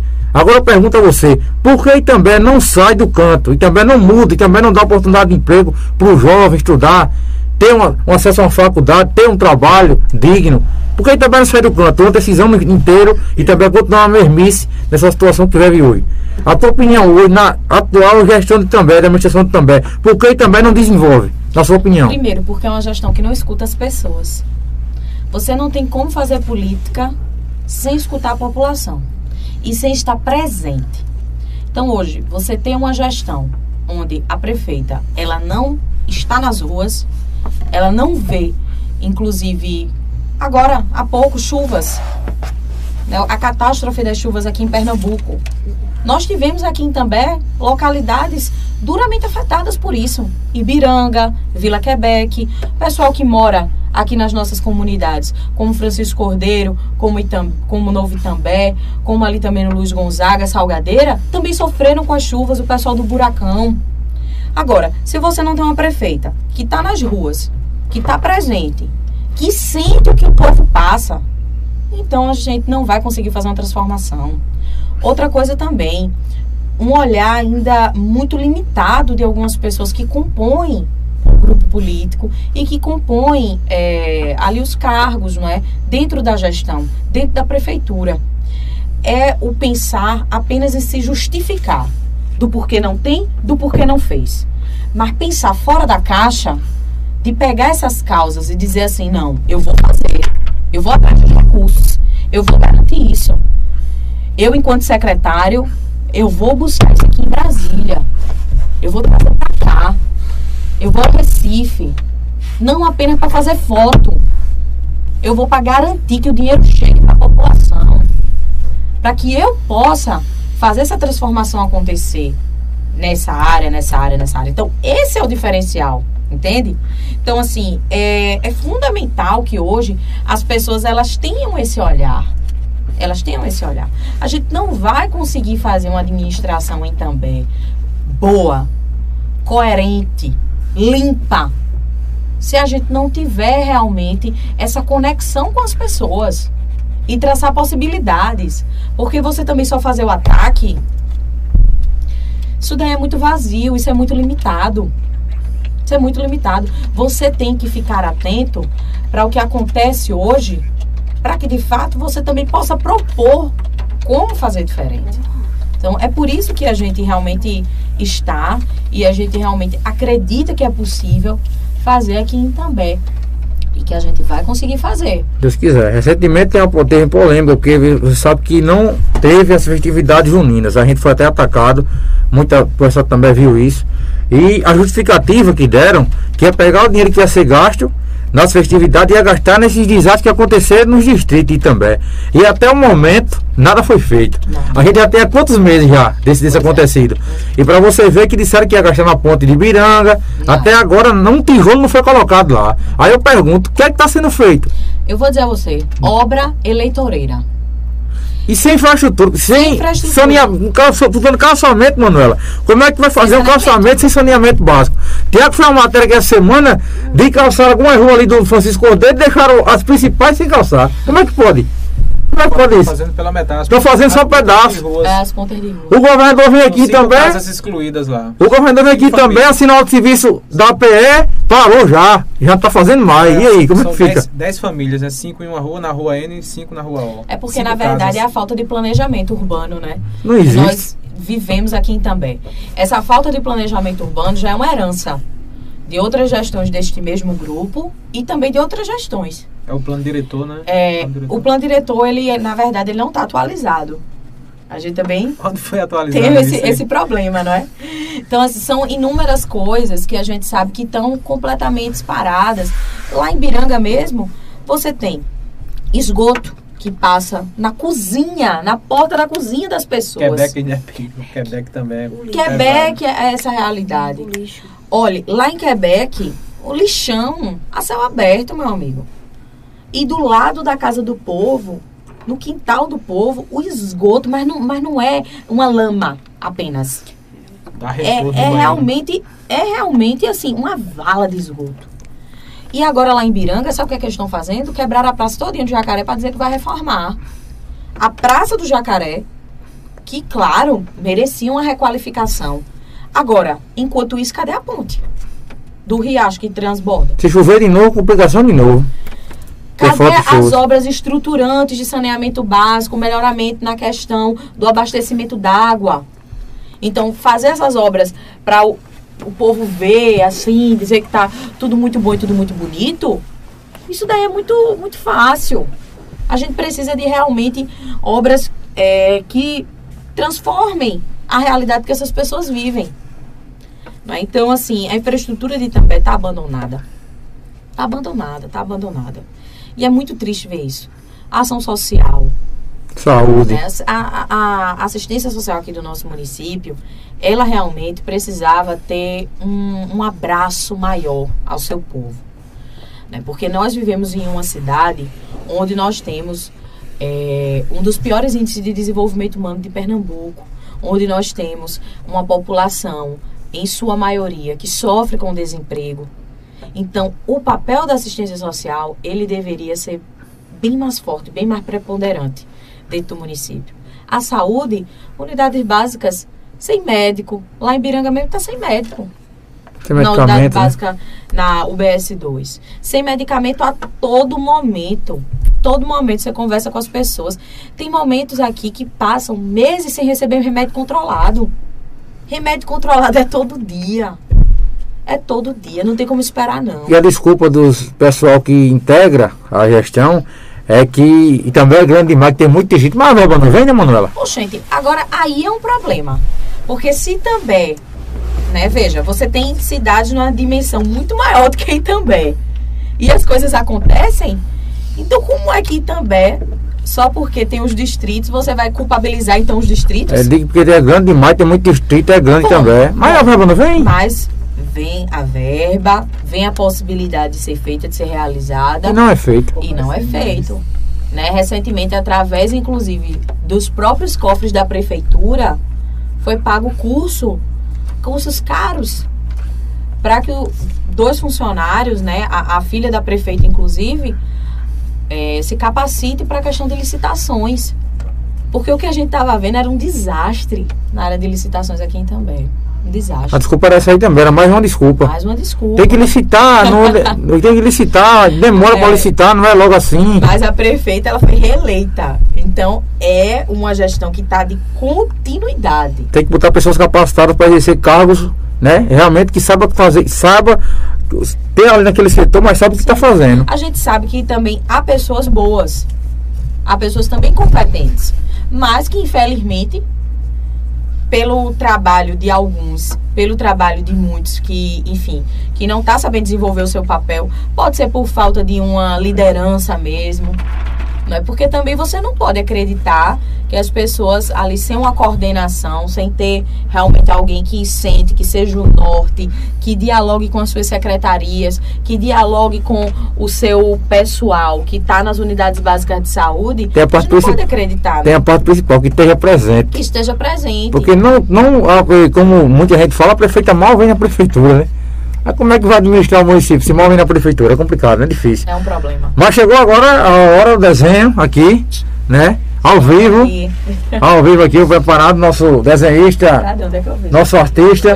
Vai ver ao vivo. Olha, ficou Aí. lindo! Vou guardar esse aqui, viu? isso. Essa aí, isso aí. Entendeu que ele tá inspirado, ele foi bem. Tá entendendo? Mostra Ó, aqui, gente, Bruno. ficou lindíssimo. Corta na, corta na câmera principal aqui pra gente mostrar. A, a câmera principal é qual? Aquela ali. Essa daqui Pode- é? É. Quando for fazer algum posicionamento, pode direcionar pra cá. Ah, pois não, tá Essa aqui, aqui. É porque tem aqui. aqui a questão da luz, né? Mas Coloca aí, Bruno. Dá pra ver. Deixa eu Coloca, colocar, deixa eu colocar aqui bem pertinho. ficou muito bom. Vai, Bruno. Muito Pessoal, bonito. ver. Pode enquadrar, pode enquadrar. Esse aqui é um, um mimo, né? Nosso desenhista aqui ao vivo. Retira mais, Bruno. Calma. Eu não tenho Aqui, nenhum ó. retrato, viu? Assim, Aí, ó. Nenhum desenho, realmente não Ó, tenho. Pode Primeira enquadrar, vez. aqui pode enquadrar. Tem muitos comentários, viu, Bruno? Vamos, lá, vamos, vamos responder, vamos, Vamos escutar os anseios do povo. Estamos aqui para hoje ouvir a população. Inclusive tem um que mandou superchat aí. Perguntas boas, perguntas, mas a gente tá aqui para pronto para tudo. Aqui a, gente, aqui a gente não mite pergunta, não. O que você colocar, a gente pergunta aqui para Manuela, ela tá pronta para responder. lá. Com certeza. Aqui é, aqui é toca dar em doido para você saber que doido não se Se eu, não dá. Tem- se eu não tiver, se eu não souber responder também, de forma muito tranquila, muito, muito humilde, digo que Manuela é Vanusa, é Vanusa Tavares. Tu, tu colocou aí, Zé? Mas eu vou perguntar aqui, porque ela tá fazendo já, perguntando já há muito tempo já. Vanusa Tavares, me diga, Certo. Manuela, se você é, foi eleita, é, você vai vir nos sítios, porque nunca vê um político aqui é, no sítio onde nós moramos. Qual Onde é que sítio? ela mora? Vanusa Tavares. Ela não colocou o nome Pergunta do se sítio, onde ela mora aí, tá porque perguntando aqui. Manda sempre presente na zona rural, sempre presente aí na zona rural, na qualidade Disse que rural. Nunca foi um político lá na. Olha, Na Vanusa, residência. a gente tem uma grande preocupação. Diga o sítio aí, aqui. Vanusa, por favor. É, diga primeiro a localidade onde você mora, tá certo? E segundo, a gente tem uma grande preocupação e que inclusive a gente já vem fazendo esse enfrentamento aqui no nosso município, que é justamente com a potencialidade que a nossa zona rural tem, com o que o campo tem e que está completamente esquecida. Está realmente abandonada. Então, hoje é preponderante para a gente fazer uma gestão onde o campo também seja um centro de desenvolvimento econômico e socioeconômico aqui do nosso município. Então, pode ter certeza, Vanusa, que já sou presente da zona rural. Às vezes, até o pessoal aqui nos bairros, quando eu chego, faz: Manuela, você está muito na zona rural. Mais, né? Vinha, vinha mais para os bairros. Eu digo, gente, calma. É porque também é grande, tem um território realmente muito extenso. Então, a gente tem que estar presente em todos esses ambientes. A gente não pode deixar de estar realmente é, conhecendo essas diversas realidades para poder lá na frente conseguir fazer uma boa gestão. É, vamos lá responder aqui os internautas. O Tiago mandou o superchat, bri- obrigado aí pelo superchat que ele enviou. Ele colocou aqui: qual será o método de combate à corrupção, visto que o PT é líder número um nesse ramo? Eu Tá aí. adoro esse tipo de pergunta, de corrupção. Daqui a pouco tu, tu coloca pra tu aí, responder. Thiago. Vai anotando aí, Tiago. Tem uma pergunta que É eu o gosto Thiago. é dessa. Vai anotando aí, vai Ele anotando aí. pagou pela pergunta, inclusive. Tiago aí. Foi. Menino, Ele mande pa- mais, viu? Cinco pagas. Mande Cinco mais e pagas. Pague mais, aqui, mande mais, pague mais, mande mais, que a gente tá aqui pra responder. Aqui é bocado Manda quente. superchat e os seis. É, Sérgio Silva tá mandando ali. Boa noite, sou de Goiânia, venha ser prefeita de Goiânia. Olha, Não, ela vai ser prefeita, se Deus quiser, daqui de também. De Goiânia, né? Pelo menos Deus, né? E Goiânia só depois. É isso aí. Ah, mano, a, a, Van, a Vanusa tá falando que é de São Vicente. De São Vicente, eu tive São recentemente São Vicente, viu no jogo aí das meninas. A gente. São Vicente é, né, também não, né? É, sim. Aí também é onde Tem fica? também São Vicente. Aqui, meu filho, olha, muito pertinho. Não tem o, o, o lado nosso aqui, indo pra Caricé? Uhum. Pronto. É dessa parte nossa aqui da zona rural. Ah, então entra no trevo ali, é? Por É, ali. é, entra ali É no entre trevo. condado e também. Isso. Ah, a primeira vez que eu É Aquele caminhozinho ali que a Tu não gente vai pra sabia? Tu não sabia? não. Eu também não sabia, não, agora a gente sabe. Agora Ah, agora já sabe. É porque a gente, Vanusa. tem, a gente tem uma zona rural realmente muito extensa, né? Que inclusive pela falta né, de políticas públicas de investimento, inclusive nessa parte da segurança também, E muitas pessoas. também, né? É, e da agricultura tem, né? familiar, do fomento, né? A agricultura familiar. Muitas pessoas deixaram o sítio e vieram morar aqui na rua. E que hoje, inclusive, muitas dessas pessoas passam dificuldades aqui. Por isso que a gente tem que colocar a agricultura familiar, a gente tem que colocar a segurança no campo como um centro também do debate. Hugo Andrade mandando ali, Manuela, saiba que, sabe que tu tens uma cadeira cativa no meu coração. É muito Bruno Fã, é? E peraí, Hugo Hugo, Andrade, Hugo! Eu não sei se é Hugo, não. Hugo! Um Ali, abraço. cadê Harry Potter? Hugo, aí, tem lugar, uma cadeira cativa no coração dele, viu? Tá certo, gostei. Viu? Aí tá certo. Fadina Maria mandando ali, boa noite aqui. Pessoal do bairro Planalto, quer mandar um abraço a todo o bairro Planalto. Tive o prazer de participar da festa de comemoração de aniversário do bairro Planalto. A todos aí um abraço. Obrigado pela audiência. José Maciel mandando ali, ó. Mandando ali, deixa eu ver. José Marciano, Marinha e Ciano mandando ali. Boa noite, José Márcio, de Bela Vista, tá mandando ali, ó. Eu queria tirar uma dúvida. Por que você está apoiando dois deputados? Não, eu acho que. Não, não. Não. José, José Uma Márcio. deputada, a, a deputada federal E uma estadual. e uma estadual, amigo. É isso. É porque esse ano a gente vota, José Márcio, em dois deputados. Uma Acho deputada estadual e uma deputada Ferro. federal. Eu acho que deve ser isso, Ferro. né? Deve ter se referindo a Fernando Também, Ferro. dentro do grupo do PT, nós temos muitos candidatos, não é? bons candidatos também, que merecem também o seu voto, faça a sua análise. A gente também tem o companheiro Fernando Ferro, também o pessoal que é mais ligado ali ao sindicato, é, apoia Carlos Veras.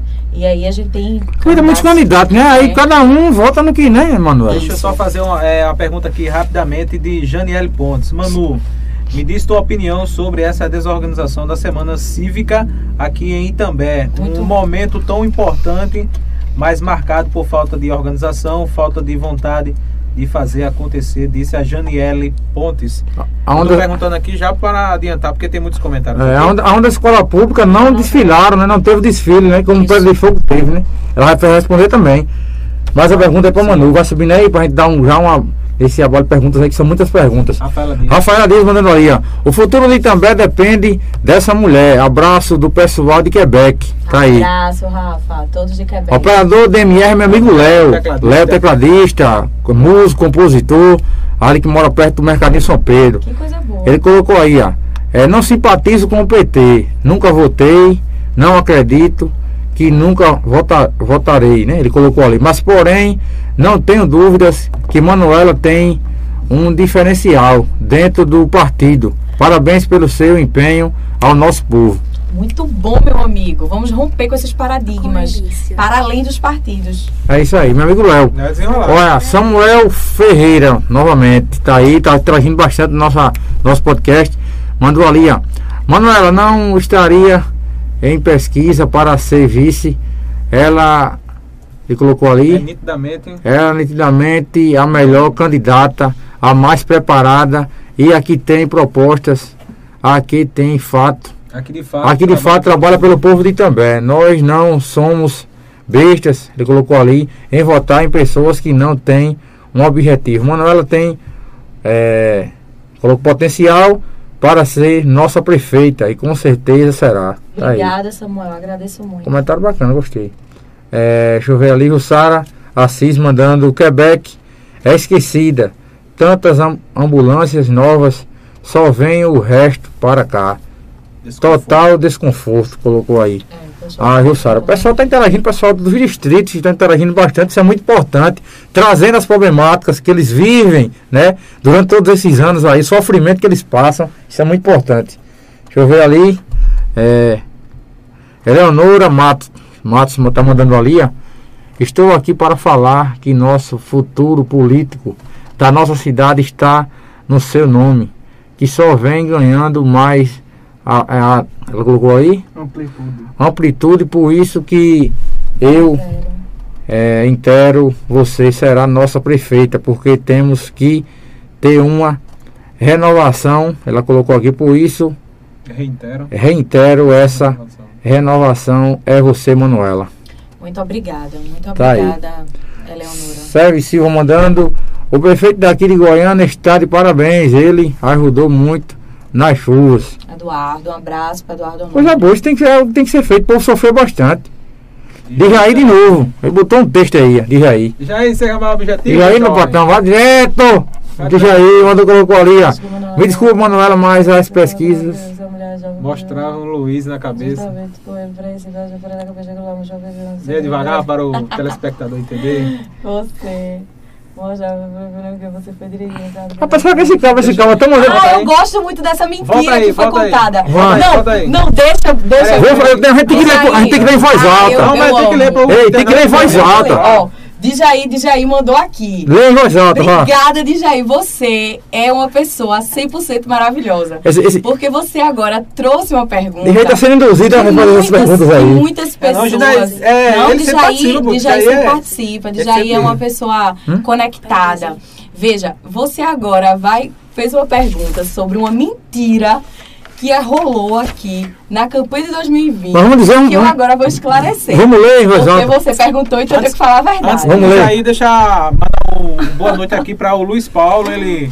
Boa noite a todos e também precisa da união da, oposi da oposição. Muito bom, o vereador Luiz Paulo. Luiz Ah, Paulo. Luiz Paulo. Luiz Paulo faz um trabalho excelente. Luiz Paulo representa bem É, o bairro lá. como vereador, também, não é? Através do, do seu papel de líder ali da comunidade, no Francisco Cordeiro, na Igreja também Universal, que tem um papel muito forte aqui em Itambé e em toda a nossa sociedade.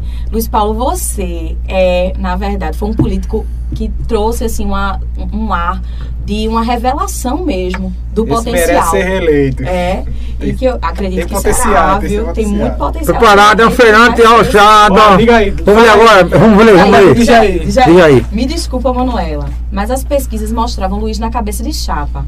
Mas você falou que não abria, porque é mulher e jovem. Isso é mentira, viu? Mas vamos lá. Inclusive, você foi no carro de Luiz, juntamente com ele, para Recife, nas vésperas da campanha. Chegando lá, você mostrou uma pesquisa sem credibilidade nenhuma, onde você mostrava você como prefeita. Se eu não me engano, você foi dirigindo o carro do candidato chegando a colidir. Eu amo essa mentira, foi ótima. Pare de pensar só em você, respeite as pesquisas e a vontade do povo também. De Jair, deixa eu te dizer uma coisa. Nós vamos para Recife, sim. Nós vamos para Recife, sim. Essa é a câmera aqui, né? É, pode, Olha, pode falar nós aqui, vamos Rô. para Recife, sim. Inclusive, a pesquisa que foi apresentada para seu Luiz, eu tenho ela até hoje. Ela foi uma pesquisa do Instituto Opinião, tá certo? Uma pesquisa onde professores do Instituto eh, da Universidade Federal eh, de Pernambuco, eles fizeram essa mensuração, não é? Aqui em também é uma pesquisa muito séria. Então, assim, é importante que você pesquise sobre esse instituto, Instituto Opinião, uma pesquisa realmente assim com muita credibilidade.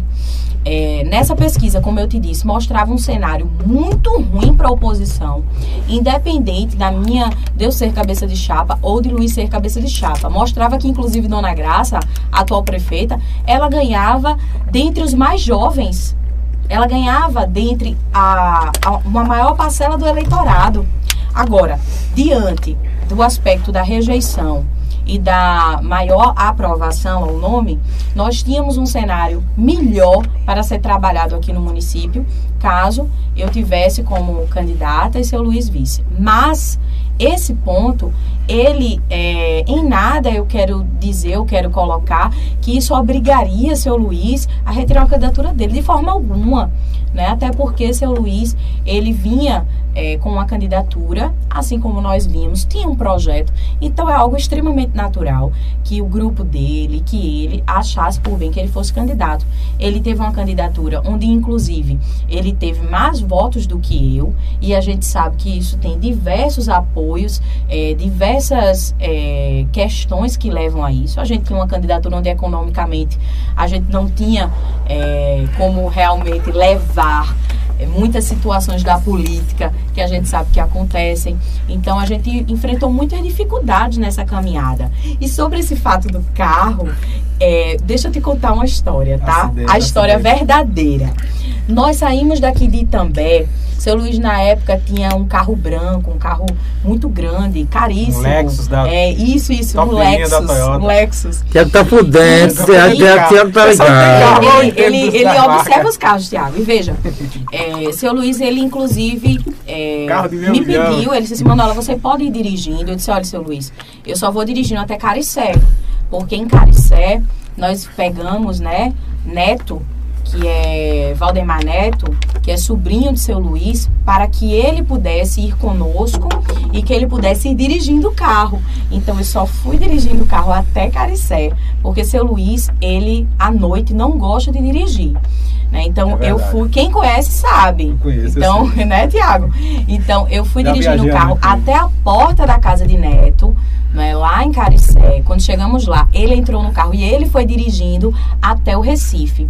E, inclusive, sim, houve uma colisão lá na PE 15, quando a gente estava ali em Olinda, passando ali na frente daquele batalhão ali de Olinda, um carro, um Siena vermelho antigo. Ele bateu na lateral do carro de seu Luiz. E quem estava dirigindo o carro foi Neto. E aí a gente pode, depois até quem sabe, chamar Cuidado, doutor Neto. Chama dirige ele aqui. Mas veja, naquele momento ali, Neto, ele não estava errado. Ele estava na mão dele, com tudo certinho. E esse Siena, que ele foi, ele foi fazer, ele foi dobrar à esquerda de uma forma brusca e bateu no carro de seu Luiz. Mas quem estava dirigindo o carro foi Neto. Então nós fomos lá no Recife para de fato conversar sobre isso. Já foi ali muito perto das convenções partidárias. É, um fato que eu não gostei muito que aconteceu, como a gente está falando aqui de bastidores, durante a pré-campanha é, de Jair, até você como gosta de, de acompanhar a política e acompanha, é bom você saber. Um fato que de fato fez com que eu não tivesse tanta tranquilidade em uma união. Foi no momento onde, estimulado por algumas pessoas do grupo político, né, o ex-candidato foi até o Recife para conversar com o atual senador do PT, Humberto Costa, tentando tirar nossa candidatura por cima. Então, nesse momento, Bruno, que inclusive eu nunca trouxe tona, é a primeira vez que eu digo isso né, aqui e digo isso em público. Esse momento foi um momento onde eu disse assim: como é que a gente pode ter uma relação de confiança? Isso no período de 2020? Isso? Sim. Como é que a gente pode ter uma relação de confiança se esse grupo vai até o Recife para tentar tirar a candidatura é, dentro da esfera estadual, não é por cima, sem ser de fato com um diálogo, sentar na mesa e nada. conversar. Né? Então, eu soube a partir do momento que eles já estavam lá no gabinete tentando fazer essa movimentação. Que foi? Que foi? É, foram até Humberto. Mas quem foi o Não foi recebido. Foi daqui? Os foi sim, foi é, seu Luiz, ele, ah, ele, ele, foi com um grupo de pessoas daqui de Itambé, que eram do grupo político dele, né? Inclusive, alguns apoiadores dele não gostaram disso, me procuraram, disseram, Manuel, eu não concordo com essa forma. É, não acredito que seu Luiz ele fez isso é, de, com uma maldade, não. Mas às vezes são pessoas que não querem somar, são pessoas que querem atrapalhar. Entendeu? Então, naquele momento, eu disse: Poxa, como é que a gente está fazendo aqui uma construção? Eu vinha conversando com o seu Luiz muitas vezes, praticamente semanalmente. A gente conversava. E aí, tem uma movimentação dessa por cima. Eu realmente achei que aquilo não foi legal. Não por ele, mas por pessoas que circundavam e que a gente sabe que às vezes não, não querem ver é, uma união acontecendo de forma limpa, de forma firme e tranquila. Querem dificultar. E tem pessoas que hoje estão operando nesse mesmo sentido.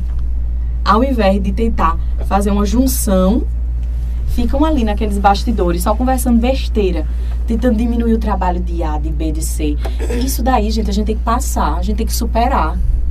Né? A gente tem que, por exemplo, poxa, se tem algo que eu, eu acho de ruim ou de negativo com aquele candidato, para que, que eu vou ficar levando isso para roda de conversa?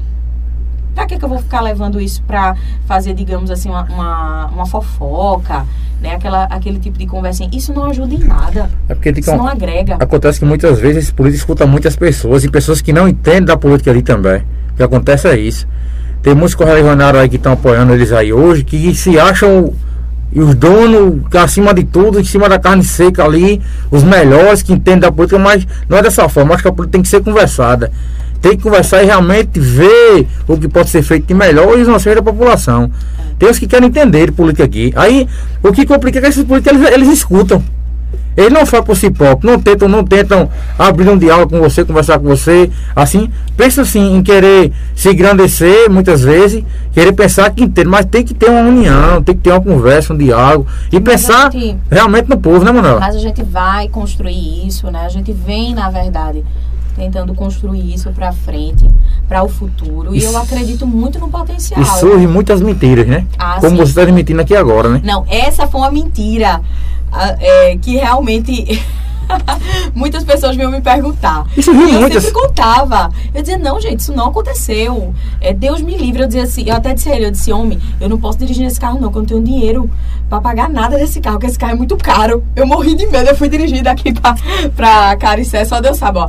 Bem calma, bem tranquila, para que nada acontecesse. Menino, um carro daquele, Deus me livre. Vai passar o resto da minha vida pagando. Dando continuidade ao nosso podcast, tá aí. Milhões, respondido, tem mais perguntas, tem umas perguntas, né, né? Tem algumas. Tem, tem umas perguntas. Tem aqui o menino pagou lá em cima. Ronaldo Fernandes, tá mandando ali, ó. O grande desafio dos agentes ele colocou, políticos da oposição, ele colocou aí, ó, é sentar para conversar. Desde o início do ano, passando, é, passando ele colocou aí, passando, é, que venham pautando, né? Uma reunião com ele colocou ali intuito, intuito com o intuito de aproximar os grupos de oposição, porém até agora não foi possível. Aí pergunto, por quê? Essa pergunta que você está fazendo, Ronaldo, é uma pergunta boa, para que muitos que estão assistindo agora reflitam e possam lhe responder. É, na verdade, assim, é muito necessário que se haja uma conversa mais próximas, porque eu digo a você, é, a gente conversa sempre, né? A gente sempre conversa entre si. Mas é necessário também que se tenha um momento de sentar, de estar tá todo mundo junto. E se esse momento ainda não aconteceu, dessa forma, todos ali na mesa, isso tem que acontecer muito em breve, para que a gente pense, que a gente reflita também. Se por acaso, por algum motivo, isso não ainda ocorreu, vamos, gente, é, nos livrar dessas amarras. E é bem como você disse, Bruno, escutar pessoas que realmente queiram ver o crescimento dessa cidade e não apenas ver o crescimento do ego de alguns. De querer, de querer poder, né? Entendeu? Poder. A gente precisa pensar no, no para frente, a gente precisa pensar no futuro e, assim, muito centrado no atual debate. Né? No debate que a gente tem, que é de enfrentar um grupo obsoleto, mas que tem um enraizamento forte aqui no nosso município. Olha, o Tiago perguntou ali, você foi a questão da corrupção, né? Ele perguntou Sim, ali. vamos lá. É, qual será É. seu método de combate à corrupção, visto que o PT é líder número um nesse ramo, ele colocou É ali. líder número um na transparência. Porque foi nos governos do PT, inclusive nos governos Dilma Rousseff, onde todos os métodos de transparência e de autonomia do Ministério Público, da Polícia Federal, eles foram aprovados e principalmente foram impulsionados pelo Poder Executivo. Aqui no nosso município, o que é que a gente precisa? A gente precisa de um executivo, ou seja, de uma prefeitura que ela dialogue com a Câmara dos Vereadores, prestando contas do que é que vem fazendo, o que é que está por vir, por fazer e apresentando o seu plano, não é realmente é, de trabalho dentro dos trimestres para cada área que a gente enxerga da gestão. Uma prefeita onde ela vá às audiências públicas, onde ela converse com as pessoas, onde ela deixe o Ministério Público trabalhar, a partir do momento que cheguem as denúncias, a partir do momento que cheguem as indagações eh, do povo e também dos políticos e mostrar serviço para isso. Existem hoje ferramentas de auditoria e de transparência que são muito importantes dentro de uma gestão. E como 2020 nós nos comprometemos de implantar todas elas, esse compromisso ele continua caso nós estejamos na prefeitura em 2024 numa campanha e ganhando em 2025. Transparência é algo fundamental, até para que você tenha controle de como vem sendo realizado os serviços da gestão. As secretarias, como é que elas estão atuando, não é? Como é que está sendo feito esse trabalho dentro do, das escolas municipais, dentro das unidades básicas de saúde. Para isso tudo, você precisa de ferramentas de transparência. Então, a corrupção ela não pode ser tolerada, ela tem que ser investigada. Hoje o que a gente vê no Brasil já é o contrário. É uma corrupção que está sendo tolerada que ela está sendo jogada cortina de fumaça a todo momento para que se cale os órgãos de controle, onde hoje a gente não tem um PGR, a gente não tem um procurador, a gente tem um engavetador da República. Porque nada está sendo investigado.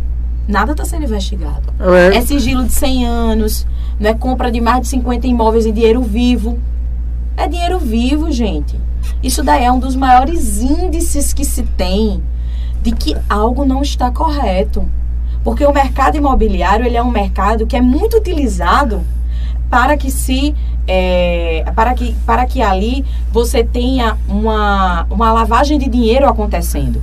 Então você comprar imóveis em dinheiro vivo, milhões, milhões, em um governo que se diz e se dizia é, como o, o lastro ético contra a corrupção.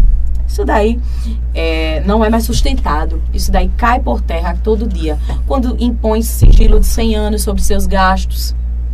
Ora, se você coloca sigilo, então você não quer que seja investigado. Né? Então a gente precisa observar. Não é dessa forma que a gente vai atuar no nosso governo.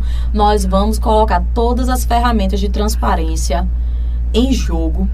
Porque o que é que a gente precisa? A gente precisa aproveitar cada centavo de dinheiro público é fazer transformação com pouco, fazer muito. Então, para isso, a gente vai precisar sim ter uma prefeitura limpa, honesta e transparente. E isso começa na campanha. Porque numa campanha de derrame de milhões, não se consegue ter uma gestão limpa. Não se consegue ter. Manuela, recentemente, é, aqui em També, a Maria Reis, né, que é sua candidata a deputada é, federal, Luciano Duque, que é o estadual, junto com uma candidata a governo de Pernambuco, Marília Reis, é, mandaram para Itambé um trator. Esse trator está beneficiando a zona rural inteira de Itambé. É, como foi essa articulação desse trator, a vinda desse trator para Itambé, que já está já aos serviços e beneficiando a população. Esse trator, Bruno, na verdade, é um, foi um sonho, né, um desejo de, dos trabalhadores rurais, dos agricultores, onde muitas vezes procuravam a prefeitura e não conseguiam ter acesso. Né? Muitas vezes, inclusive, eles tinham até como aqui na cidade pagar uma hora de trator e não conseguiam ter seja pela prefeitura ou de forma particular. Então, é, a gente sabia dessa necessidade, a gente sabia dessa carência, não é? Isso daí teve também um papel importante, não é, de Ronaldo, que é vereador do PT, lá dentro dessas comunidades e conversando com as pessoas, para que de fato esse trator conseguisse chegar aqui no nosso município. E Marília foi é, muito coerente conosco. A partir do momento onde dissemos a ela a necessidade do povo tambéense aqui do campo, é? realmente, na falta que se tem desses equipamentos e desses implementos, como por exemplo as máquinas, que é o caso do trator, e ela disse: Eu tenho, Manuela, como viabilizar. Eu tenho, Ronaldo, como viabilizar. E assim ela o fez. Ela foi e através não é da Codevasf, de uma articulação que também Maria foi muito presente, conversando ali, fazendo esse pedido também por nós, para que fosse liberado esse trator. Ele aqui chegou. E para trazer de Petrolina para cá, a gente contou aí com a ajuda de Luciano Duque, né, que realmente é o nosso amigo, é o nosso parceiro, para que a gente tenha essas transformações acontecendo, porque a gente sabe que um frete, viu, de Petrolina para cá, num, num carro, num bichão daquele, não é barato não, é caro. então, o Luciano foi nosso parceiro para que a gente conseguisse que esse trator aqui chegasse e que hoje esteja aí servindo, é, principalmente, não é? as associações aqui rurais, como de Merep, do Gongo, de Paraguaçu, e veio através do CREFEP, porque de fato a gente acredita que é importante ter essa regularização, essa organização para que esse trator ele seja bem utilizado, bem conservado, principalmente, não é? Para que ele seja bem cuidado. Então, para isso, hoje a gente sabe que está na mão dos agricultores e das agricultoras e eles farão bom uso desse Está sendo bem usado, né? Com certeza. Aí tá certo. Isso é bom porque a gente vê que, como aquele ditado que a gente sempre fala, né? se o campo não planta, a, a cidade, cidade, não, não janta. janta. E a agricultura familiar do município também é rica, né? É. muito grande. A gente tem aí vários alimentos que vêm de proporção aí da zona rural de também. Isso é muito importante. É... Manuela, falar um pouco, mudando um pouco desse quesito, questão polêmica que aconteceu, que vem acontecendo, né? A Tereza, que é candidata a Senado é, de Pernambuco, ela é cidadã itambense que tem um trabalho prestado aqui por Itambé muito grande, porém ela é candidata da chapa do atual governo, né? Ela é candidata do atual governo do estado aí.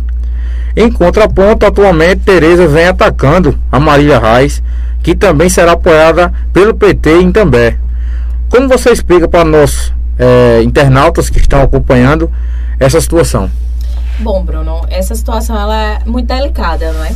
A política a gente sabe que, enfim, é feita de muitas conversas, de muitos acordos. E Tereza é um quadro muito importante do Partido dos Trabalhadores e foi dentro de uma discussão interna, não é? Foi também através do pedido de Lula que Tereza hoje é a candidata, não é, do Senado da chapa da Frente Popular. Por ser do PT, então Tereza está nesta chapa, numa chapa que inclusive apoia o Danilo Cabral. Com relação a, a, essa questão dos ataques, veja, eu divijo nesse sentido. Eu realmente não acredito que é dessa forma que a gente, inclusive, potencializa não é, as candidaturas. Agora também, é, Tereza está numa missão que não é uma missão fácil, uma campanha onde é uma campanha muito extenuante é, para cima e para baixo, indo para os municípios, vendo as diferentes realidades. E hoje a gente, inclusive, sabe não é, que ela tem um amplo apoio de diversas lideranças, de diversos políticos. Aqui em També, por exemplo, é, nós temos um grupo que apoia Tereza e Marília. Também temos outras pessoas que apoiam Tereza e Danilo. E isso é bom, isso é importante para que Tereza tenha ainda mais votos, porque o que a gente quer é ela eleita. Agora, de fato, é, eu não, não comungo de, de, certas, de certos posicionamentos, É, entendo que pode ser também uma, uma questão de, de colocar para as pessoas o que ela pensa, né, de certa forma, mas fomos nós, não é? Foi inclusive o nosso campo político que colocou e que deu lastro dentro do PT a candidatura de Marília para governo e a candidatura de Marília para prefeita do Recife.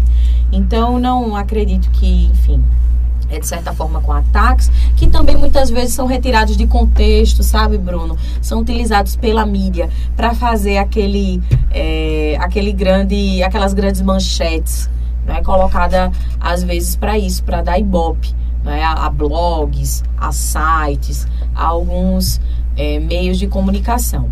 Mas Tereza é uma mulher muito combativa, muito experiente, que vai estar lá no Senado, ajudando também a entrar nesse prumo do desenvolvimento. E falando ainda sobre Tereza, Manuela, que a gente tem que frisar aqui também, é, recentemente ela, no setor de deputada, ela mandou emendas que foi a escavação de alguns postos na zona rural. E essa sua presença na zona rural também é muito importante, que a gente vê poucas pessoas do poder público atualmente do município de Itambé irem à zona rural. E você, junto também com o Ronaldo, fazendo um mandato aí muito representativo na cidade de Itambé, tanto na sede, uma oposição muito firme na Câmara, vem sempre presente essa população rural né, dessas comunidades rurais aí. E foi muito importante essa emenda que ela mandou recentemente para a escavação de poços na zona Esses rural. quatro poços eles já foram perfurados, eles estão em fase de execução. Inclusive a gente cobra do governo do estado, não é, para que venha fazer a finalização dos poços, porque a gente sabe que o nosso povo precisa. Então, essa emenda de Tereza ela foi muito importante. Mas, Bruno, é porque às vezes assim, os políticos eles fazem um cálculo eleitoral. Você aqui também tem mais votos na sede do que na zona rural. Então é lógico que muitos deles vão realmente ficar mais, gastar mais tempo aqui dentro do município. Esquecer um pouco da zona rural, né? isso eu acho um erro também. É um erro porque isso é não pensar também para frente. Né? Veja, você hoje tem um inchaço populacional aqui no nosso município e que você tem que fomentar políticas públicas para que as pessoas também sintam vontade, inclusive, de retornar para o campo, com condições de trabalho, na terra, né, empreendendo dentro do campo, sendo de fato né, agricultores familiares, fazendo com que você tenha ali o, o, o trabalho valorizado desse trabalhador rural, para que a gente realmente possa conseguir é, crescer economicamente o nosso município. Manuela, recentemente a gente acompanhou, né, que foi uma festa muito bonita, é muita é muito ilusionismo para a população, né? Que o Paulo Câmara, junto com a atual prefeita, né, teve aqui no município de Itambé, né, para assinar ordem de serviço, mais uma vez a reforma total da PS75. E não saiu. Como você vê essa atuação do atual governo, né? É um com o município de Itambé. É um fiasco total e assim, eu fico muito triste da atual gestão ainda apoiar esse grupo, sabe? Bom, enfim, é, a PS75 tá aí eles começam, faz, faz, é um dia de obra e três dias parado. Você vê, quando você pega a estrada, quando você vai para Goiânia, quando você vai para Ibiranga, como está sendo feito também essa obra, né? A qualidade, enfim, da execução desse serviço. E é algo que a gente já sabe, já conhece desse governo. Requentar as velhas promessas para fazer aquele marketing, gastar com publicidade, gastar com propaganda, enquanto na verdade essas obras não saem do papel, toda eleição é prometendo a mesma coisa e o povo sofrendo. Né? Agora mesmo, o povo de Pernambuco sofre com água. Aqui também nós temos uma questão que é a do nosso sistema que é municipalizado, mas também a Compesa vem sofrendo não é uma, uma, uma falta realmente de investimento público. Na verdade, é, a, a Compesa ela não vem entregando um bom serviço para o povo pernambucano. Então, o que é que acontece? Hoje eles dizem que vão consertar essa questão da água. Pelo amor de Deus, eles tiveram 16 anos para realmente botar isso aí para funcionar. Aí agora eles fazem um lindo projeto, passa na televisão, naquele guia eleitoral enorme, para dizer que querem mudar alguma coisa. Não vão mudar, gente. É por isso que é Marília Reis, para a gente derrotar esse povo e vamos derrotar logo no primeiro turno.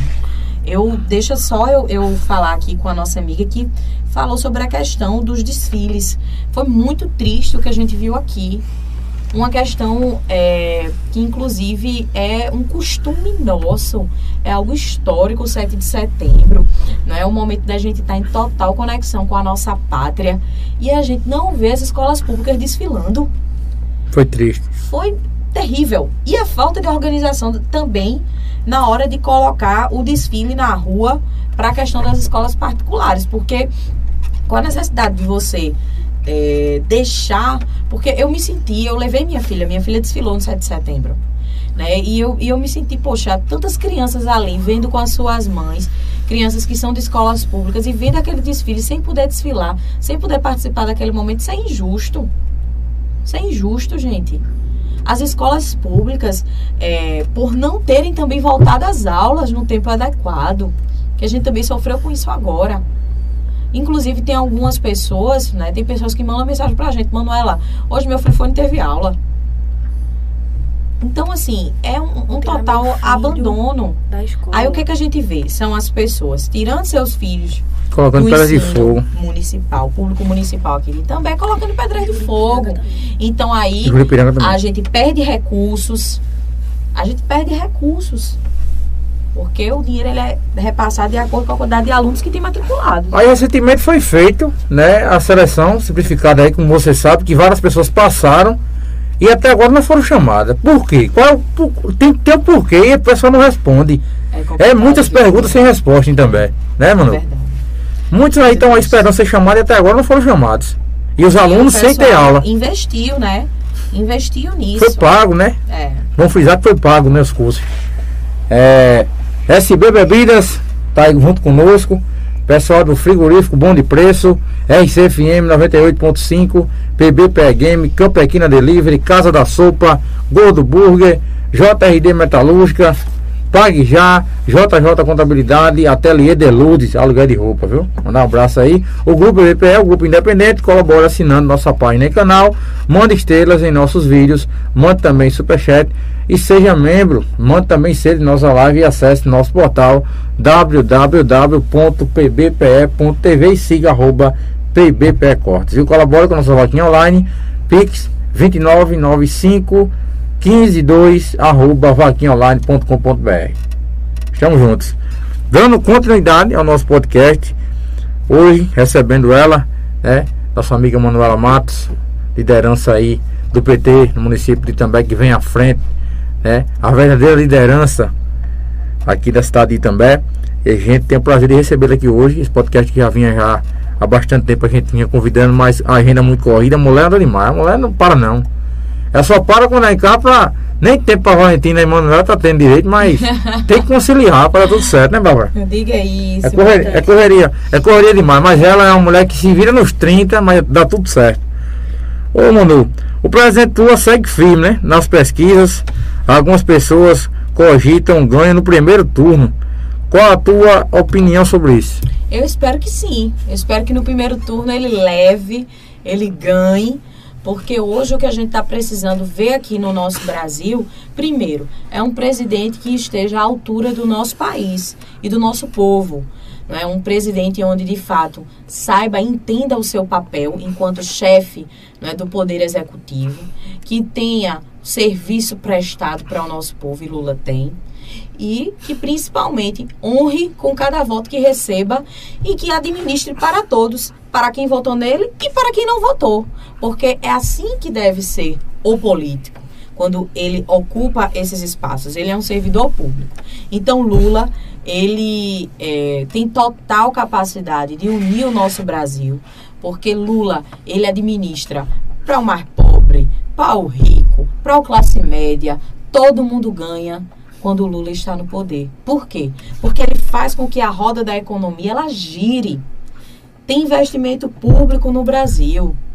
Tem realmente programas e políticas sociais que fazem uma transformação geracional, porque não é apenas você dar o dinheiro para uma pessoa que está passando por um momento de necessidade. Você tem que fazer com que aquela família ela não pereça, ela não continue nessa mesma, é, nessa mesma, nesse mesmo carrossel de sempre estar passando por uma necessidade. A gente tem que fazer com que aquela família coloque uma criança, a sua criança na escola e ela tenha condições de estudar, bem alimentado, tenha condições de estudar com acesso a uma universidade pública, a um instituto federal. E foi isso que Lula fez. Então, o nosso povo está bem atento. A gente não vai cair em fake news, né? Para que o povo saiba, para o povo ficar atento. Lula nunca fechou a igreja, tá certo, gente? Isso é importante a gente saber. Lula é cristão, católico e a gente respeita isso, seja você evangélico ou de outra denominação cristã. Lula inclusive assinou a lei da liberdade religiosa, que foi uma lei que fomentou o crescimento e a abertura de igrejas evangélicas no nosso país. E hoje esses que acusam e que dizem que Lula isso, que Lula aquilo, eram os mesmos que lá atrás, com Lula presidente, estavam orando por Lula dentro do seu gabinete, ou querendo o apoio dele para as mais diversas coisas. Então, a gente precisa estar atento a essas situações. Luiz Inácio Lula da Silva sabe do, do duro é, da dureza que é a vida do povo pernambucano, que é a vida do povo nordestino, dos brasileiros que mais precisam, e é por isso que ele vai estar tá junto com o nosso povo, chegando à presidência mais uma vez e voltando a colocar o Brasil no rumo da felicidade, do amor e da alegria, que é isso que a gente quer. Chega Brasil, de ódio. Feliz de novo. Se Deus quiser. A gente quer felicidade em nome de Jesus. Se Deus quiser. Manu, foi feito em També, essa semana, é, pelo PT, né? Feito pelo PT em També uma caminhada 13, sábado, né? Onde gerou uma grande movimentação de pessoas cidadãs na rua, né? Foi muito bonito o evento. Mas também foi criado vários, várias conversas fake news, né? Sobre o evento. É, como você lida com esse tipo de mentiras que foi inventada aí sobre o evento? Bom, na verdade, Bruno, a gente está suscetível, né? A gente, enquanto é, figura pública, nós não fazemos as coisas pensando no, no, no que as pessoas vão comentar de ruim. Porque caso isso acontecesse, a gente ficava dentro de casa, se trancava e não saía mais na rua. Porque o que tem de gente para falar besteira é muita gente por aí. Agora, o fato é, a caminhada ela foi feita num dia, principalmente, né, de mobilização nacional. É, foi o dia 10 de setembro, foi um dia colocado pelo, é, pela Executiva Nacional do PT como um dia de mobilização. Então, várias cidades do nosso Brasil tiveram mobilizações pró-Lula 13 é, no dia 10. Aqui em nós seguimos com essa atividade, não é essa atividade partidária, essa atividade, porque, é claro, a gente não só pode ser PT no bom, a gente tem que ser, se a gente é do partido, a gente tem que ser do partido sempre e defendê-lo sempre, antes da eleição, durante a eleição e depois. Então, o conteúdo programático do partido é algo importante para que a gente siga, até porque a gente aqui né, leva essas questões internas muito a sério para que a gente de fato tenha esse trabalho nas ruas. E nesse dia 10 a gente foi é, para fazer esse chamamento para o povo da importância de ter Lula como nosso presidente, inclusive já no primeiro turno, para que a gente de fato encerre logo, não é essa essa essa eleição aí nacional que está fazendo com que tanta gente, inclusive, queime os cabelos e saia por aí é, mentindo, não é porque a verdade é essa. O fato é que nós fizemos uma mobilização onde o povo foi, foi de graça, foi de forma autônoma. A gente é, não tem também condições de estar tá pagando gente para ir para evento, até porque quando uma pessoa faz isso é o pleno desespero. Não é porque você, as pessoas têm que ir porque realmente querem ir para aquela atividade e não porque estão recebendo para estar na atividade. Isso é péssimo. É, até porque é o próprio político se iludir, né? Ele não ter dimensão do que realmente ele está fazendo enquanto do trabalho dele da cidade. Então, foi uma manifestação pró-Lula. A gente, como também apoia Marília Reis e apoia Tereza Leitão. Então, também naquele momento, é, fizemos a nossa fala de apoio. E, infelizmente, devido também à falta de segurança que está imperado no nosso estado e no nosso município, nós tivemos um fato, não é, que foi é, após a nossa caminhada terminar, né, de dois rapazes que se desentenderam e acabaram arremessando é, um objeto. Um, um, uns dizem que foi uma pedra, outros dizem que foi um jarro, mas no ônibus. É, e enfim, graças a Deus, ninguém se machucou. Graças a Deus foi um fato isolado, mas só aconteceu ali aquilo nada mais, nenhum tipo de outra briga, porque foram falar várias mentiras. Mas nada aconteceu. A caminhada ela foi na paz. Inclusive, quando a gente fez o convite às pessoas, a gente disse: venham na paz, venham a pé, porque é uma caminhada. E assim aconteceu. Teve gente que foi de carro, teve gente que foi de moto, teve gente que foi de bicicleta e a maioria foi a pé. Não é porque é assim que tem que ser mesmo. É a gente realmente fazer a campanha de pé no chão de quem já fez tanto por nós. Então é hora que nós, enquanto brasileiros, que somos e que apoiamos o presidente Lula, que a gente retribua também isso. Né? Então foi apenas isso que aconteceu. O dono do ônibus, a gente rapidamente também, né, conversou com ele, entrou em contato com ele, porque sabemos que como foi um fato que aconteceu nas redondezas, né, do nosso evento, é, e com o rapaz que estava no nosso evento, a gente tinha que arcar com o prejuízo, né? do trabalhador, que ele é um trabalhador que tem ali o seu transporte. E assim a gente fez, né? Ele já está aí, já consertou os vidros do, do ônibus e a gente vai estar tá pagando aí parcelado no cartão, porque a gente não tem como pagar de uma vez só. é assim que funciona, não é verdade?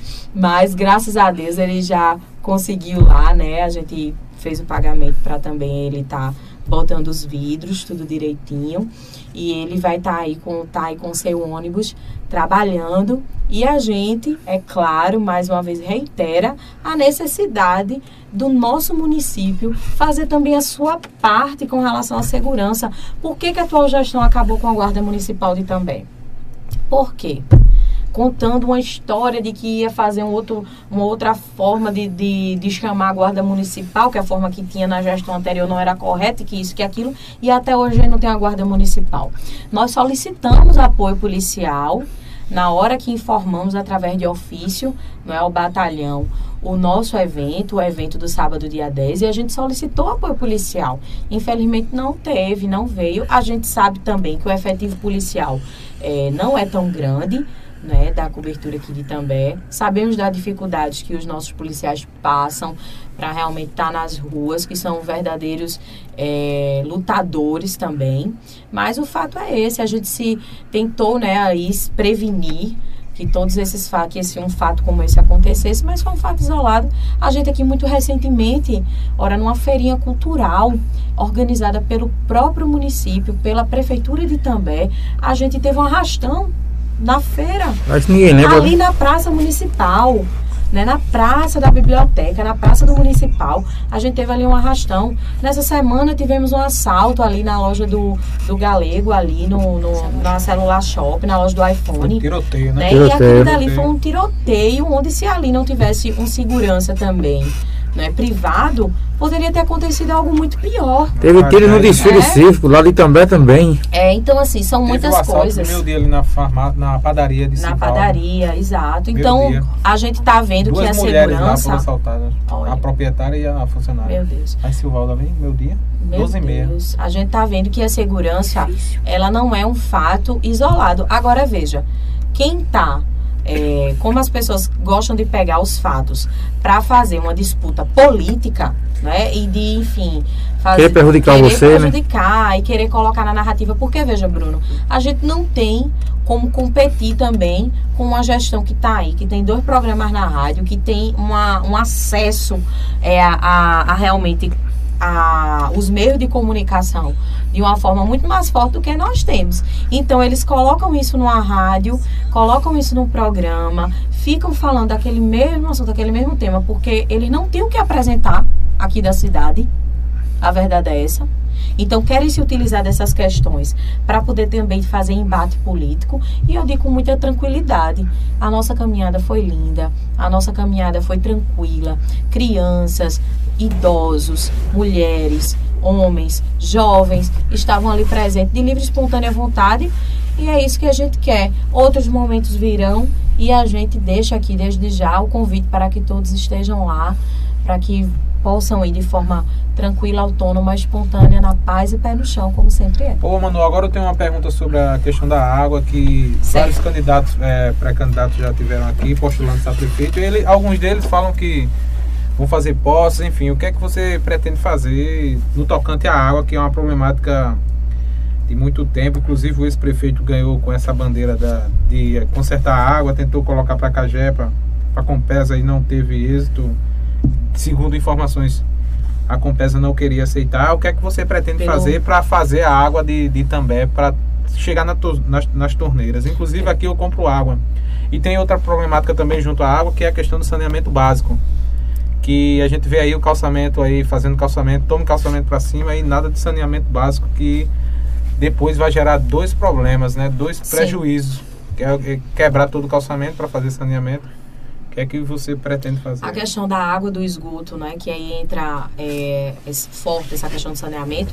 É uma questão gente, ambiental também. É uma questão também de política ambiental. A gente precisa aqui na cidade é, requalificar as nossas barragens né? Nós estamos aí com barragens onde, inclusive, muito recentemente até nós vimos que o genro da, da atual prefeita, ele fez uma belíssima barragem.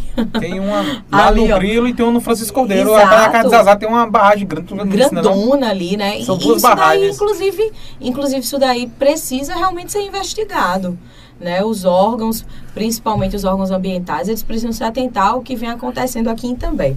Mas que infelizmente a gente sabe que muitos é, não vêm fazendo esse papel nos interiores de fiscalização forte. Aqui a gente tem que requalificar as nossas barragens, o nosso sistema é, ele de distribuição, ele está completamente obsoleto. Então ele precisa ser de 70, é, da década de 70, ele precisa ser requalificado e para isso entra um, uma gama de coisas que precisam ser feitas. Com a questão, é claro, de poços, com a questão de realmente colocar a, das caixas d'água para que possa se fazer essa distribuição na potencialidade que também precisa. E nós, para que tudo isso possa se começar, a gente precisa ter um estudo técnico da nossa área. Né? O último estudo técnico que a gente teve aqui da nossa bacia e da situação da água de Itambé foi ainda na gestão de Renato em 2002, por ali, a gente 2004, eu acredito que foi num, um estudo de 2003, no ano 2003, 2004. Então é um estudo muito antigo e que a gente precisa refazer para que a gente possa ver qual é a forma melhor, mais econômica, mais eficiente e que em um curto espaço de tempo a gente consiga requalificar esse sistema. Agora, tendo sempre como uma prerrogativa do seguinte: a gente não pode lançar essa conta para a população. A gente não pode botar essa conta no bolso do povo itambeense que vem sofrendo durante todo esse tempo sem uma água de qualidade. E além disso, essa questão do, do abastecimento, ela é muito ligada também à questão do esgoto e do saneamento básico. Hoje aqui em Itambé nós vamos ter dois problemas.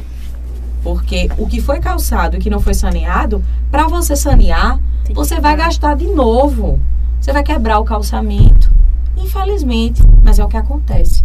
Então, é uma forma de, de fazer a política tão assim, realmente tão atrasada, que na hora de calçar bota as pedras, né, como diz popularmente, e não pensa no futuro da nossa gente. Porque a gente gastar dinheiro público duas vezes é uma, de uma irresponsabilidade tamanha. Agora a gente precisa fazer. Então por isso que a gente coloca para essa gestão. Faça o calçamento, mas faça as obras de drenagem, de saneamento, porque o povo sofre com isso, as crianças adoecem mais, os idosos também. Então é uma política de é uma política pública também de saúde. A gente precisa se atentar a essas questões. Chegou uma pergunta aqui, Manuela, é, do amigo Rodrigo, Rodrigo do Ovo. Chegou uma pergunta aqui que ele perguntando se o cidadão se precisar do serviço do trator, aonde procurar, como fazer. Procurar no CREFEP. Pronto, tá respondido, Rodrigo. Lá no bairro do Planalto. Encaminha ao CREFEP, Isso. esse cidadão vai ser feito um cadastro e ele vai ter acesso aí ao serviço do trator. E principalmente também, né, que tem que se atentar, o trator, ele foi veiculado para é, vir para e também para servir às nossas associações e principalmente ao povo da agricultura familiar da zona rural. Então, o trator ele não pode ter um desvio dessa função. Né? Até porque essas instituições que fazem o gerenciamento do trator, elas inclusive têm uma regulamentação, um estatutozinho, com tudo muito bonitinho, para que esse trator ele possa estar tá aí sendo bem utilizado e principalmente para quem mais precisa, que hoje é o nosso povo, não é? Da agricultura familiar. É, Manuela Matos, é, recentemente é, o ex-vereador e empresário Luiz da Funerária tirou uma foto com você e com Marília Reis.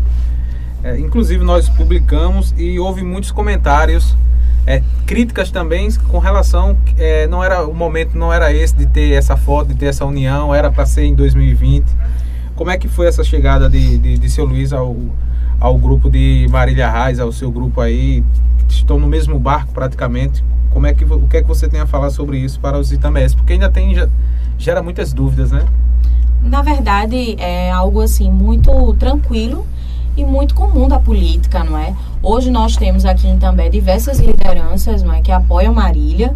Nesse dia, inclusive, não foi apenas, não é, seu Luiz, Everton também foi ao Recife para que a gente formalizasse esse apoio a Marília. Marília, ela é uma política comprometida com o desenvolvimento dos interiores. Um minutinho. Marília é uma política comprometida com os desenvolvimentos dos interiores e aqui na nossa Mata Norte, principalmente, porque é onde a gente tem a veia muito emblemática do trabalho de Arraiz. E a gente precisa recuperar a nossa cidade, recuperar a nossa Itambé, pensando no futuro.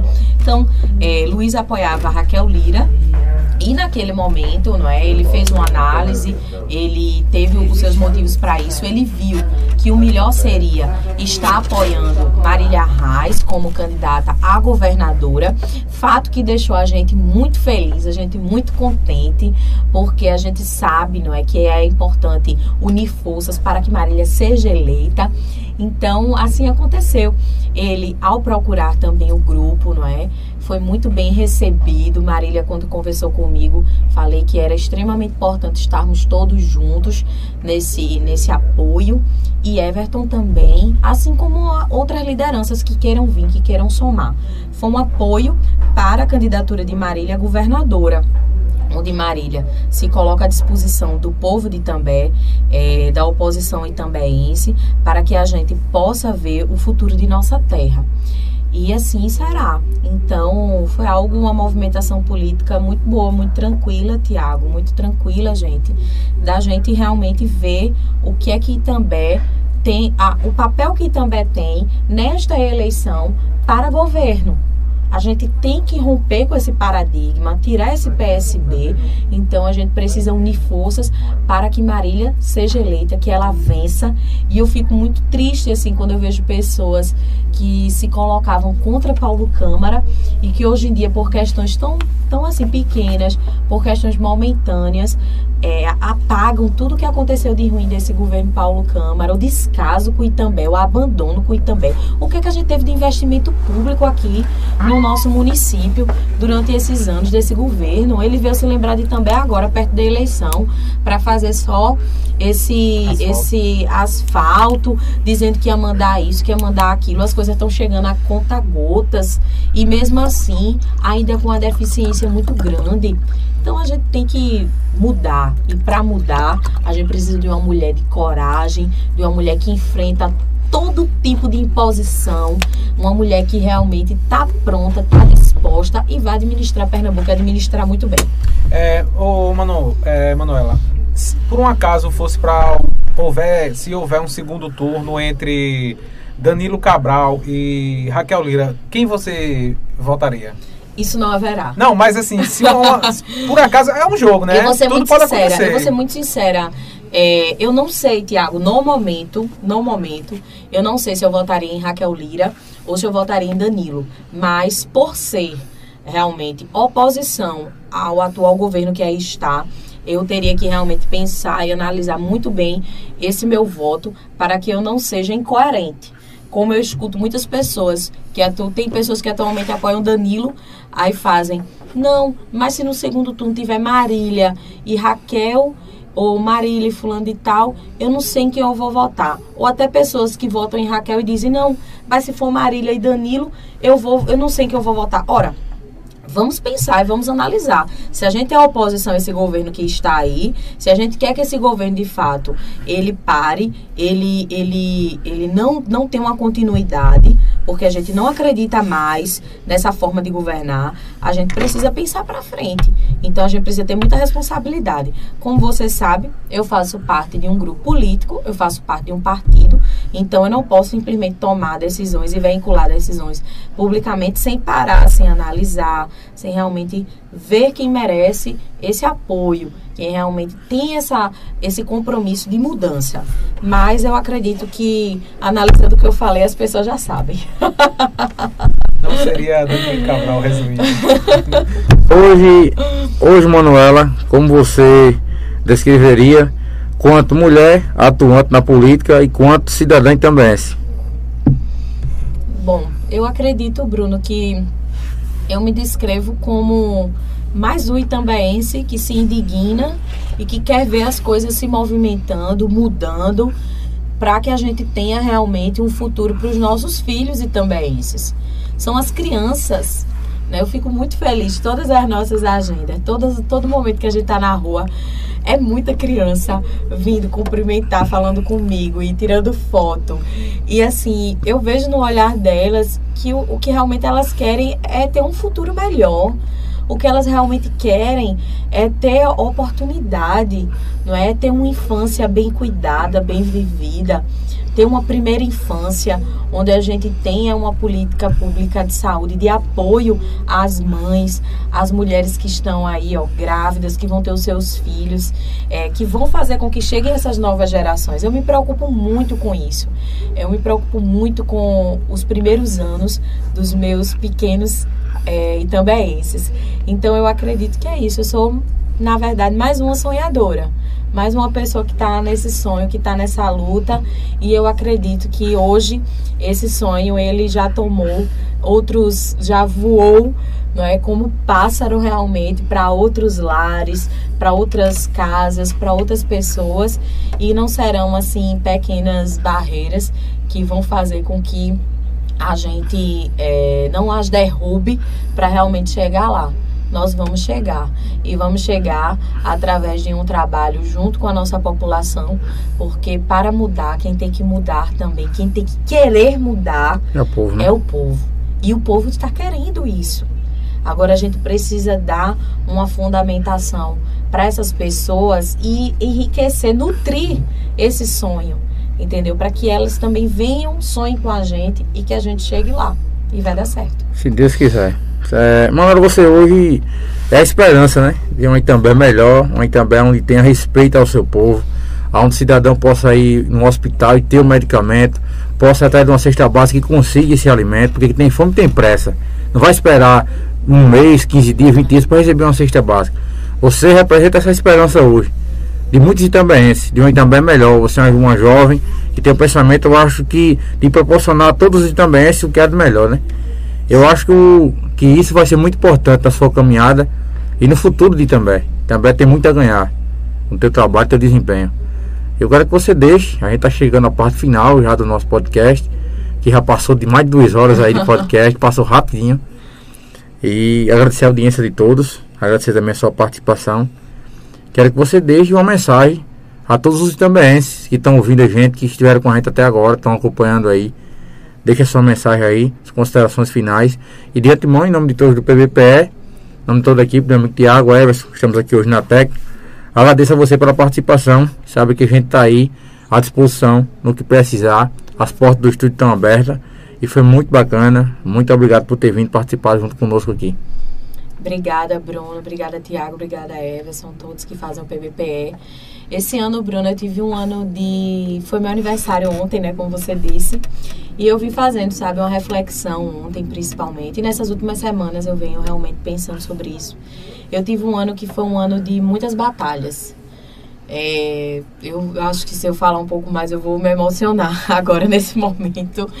Mas foi um ano de realmente eu tive perdas muito fortes, né, com meu irmão.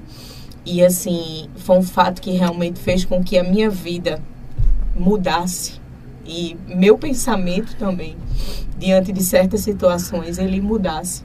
A gente precisa é, convidar as pessoas para estar com a gente, para estar com a gente nessa, nessa luta e para estar com a gente nesse sonho de ver essa cidade transformada. É muito doloroso você chegar é, Eu peço aqui desculpas, mas Pode ficar- Pode é ficar à muito vontade. doloroso você chegar em inúmeras localidades aqui em També e você vê que as pessoas muitas vezes não têm acesso ao mínimo de dignidade. Ao mínimo, ao mínimo de dignidade. Então, é muito por isso que eu não posso deixar com que toda essa história também, esse sonho que nasceu lá atrás com meu pai Manuel Matos, que a gente veio construindo durante todos esses anos, se esvaia ou pare.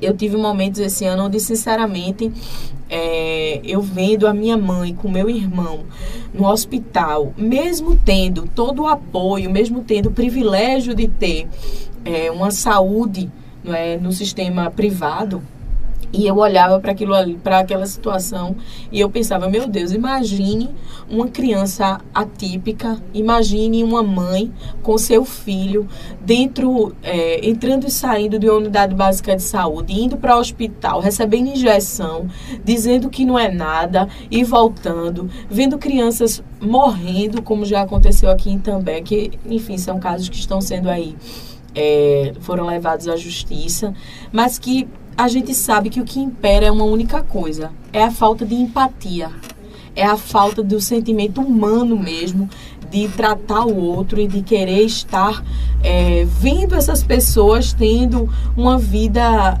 digna com seus direitos reconhecidos. Então, eu não posso me dar o luxo de hoje parar. Eu não posso hoje me dar o luxo de simplesmente chegar na minha casa, é, cuidar dos meus filhos, cuidar da minha família e fingir que nada disso está acontecendo. Porque está acontecendo e bate a nossa porta todos os dias.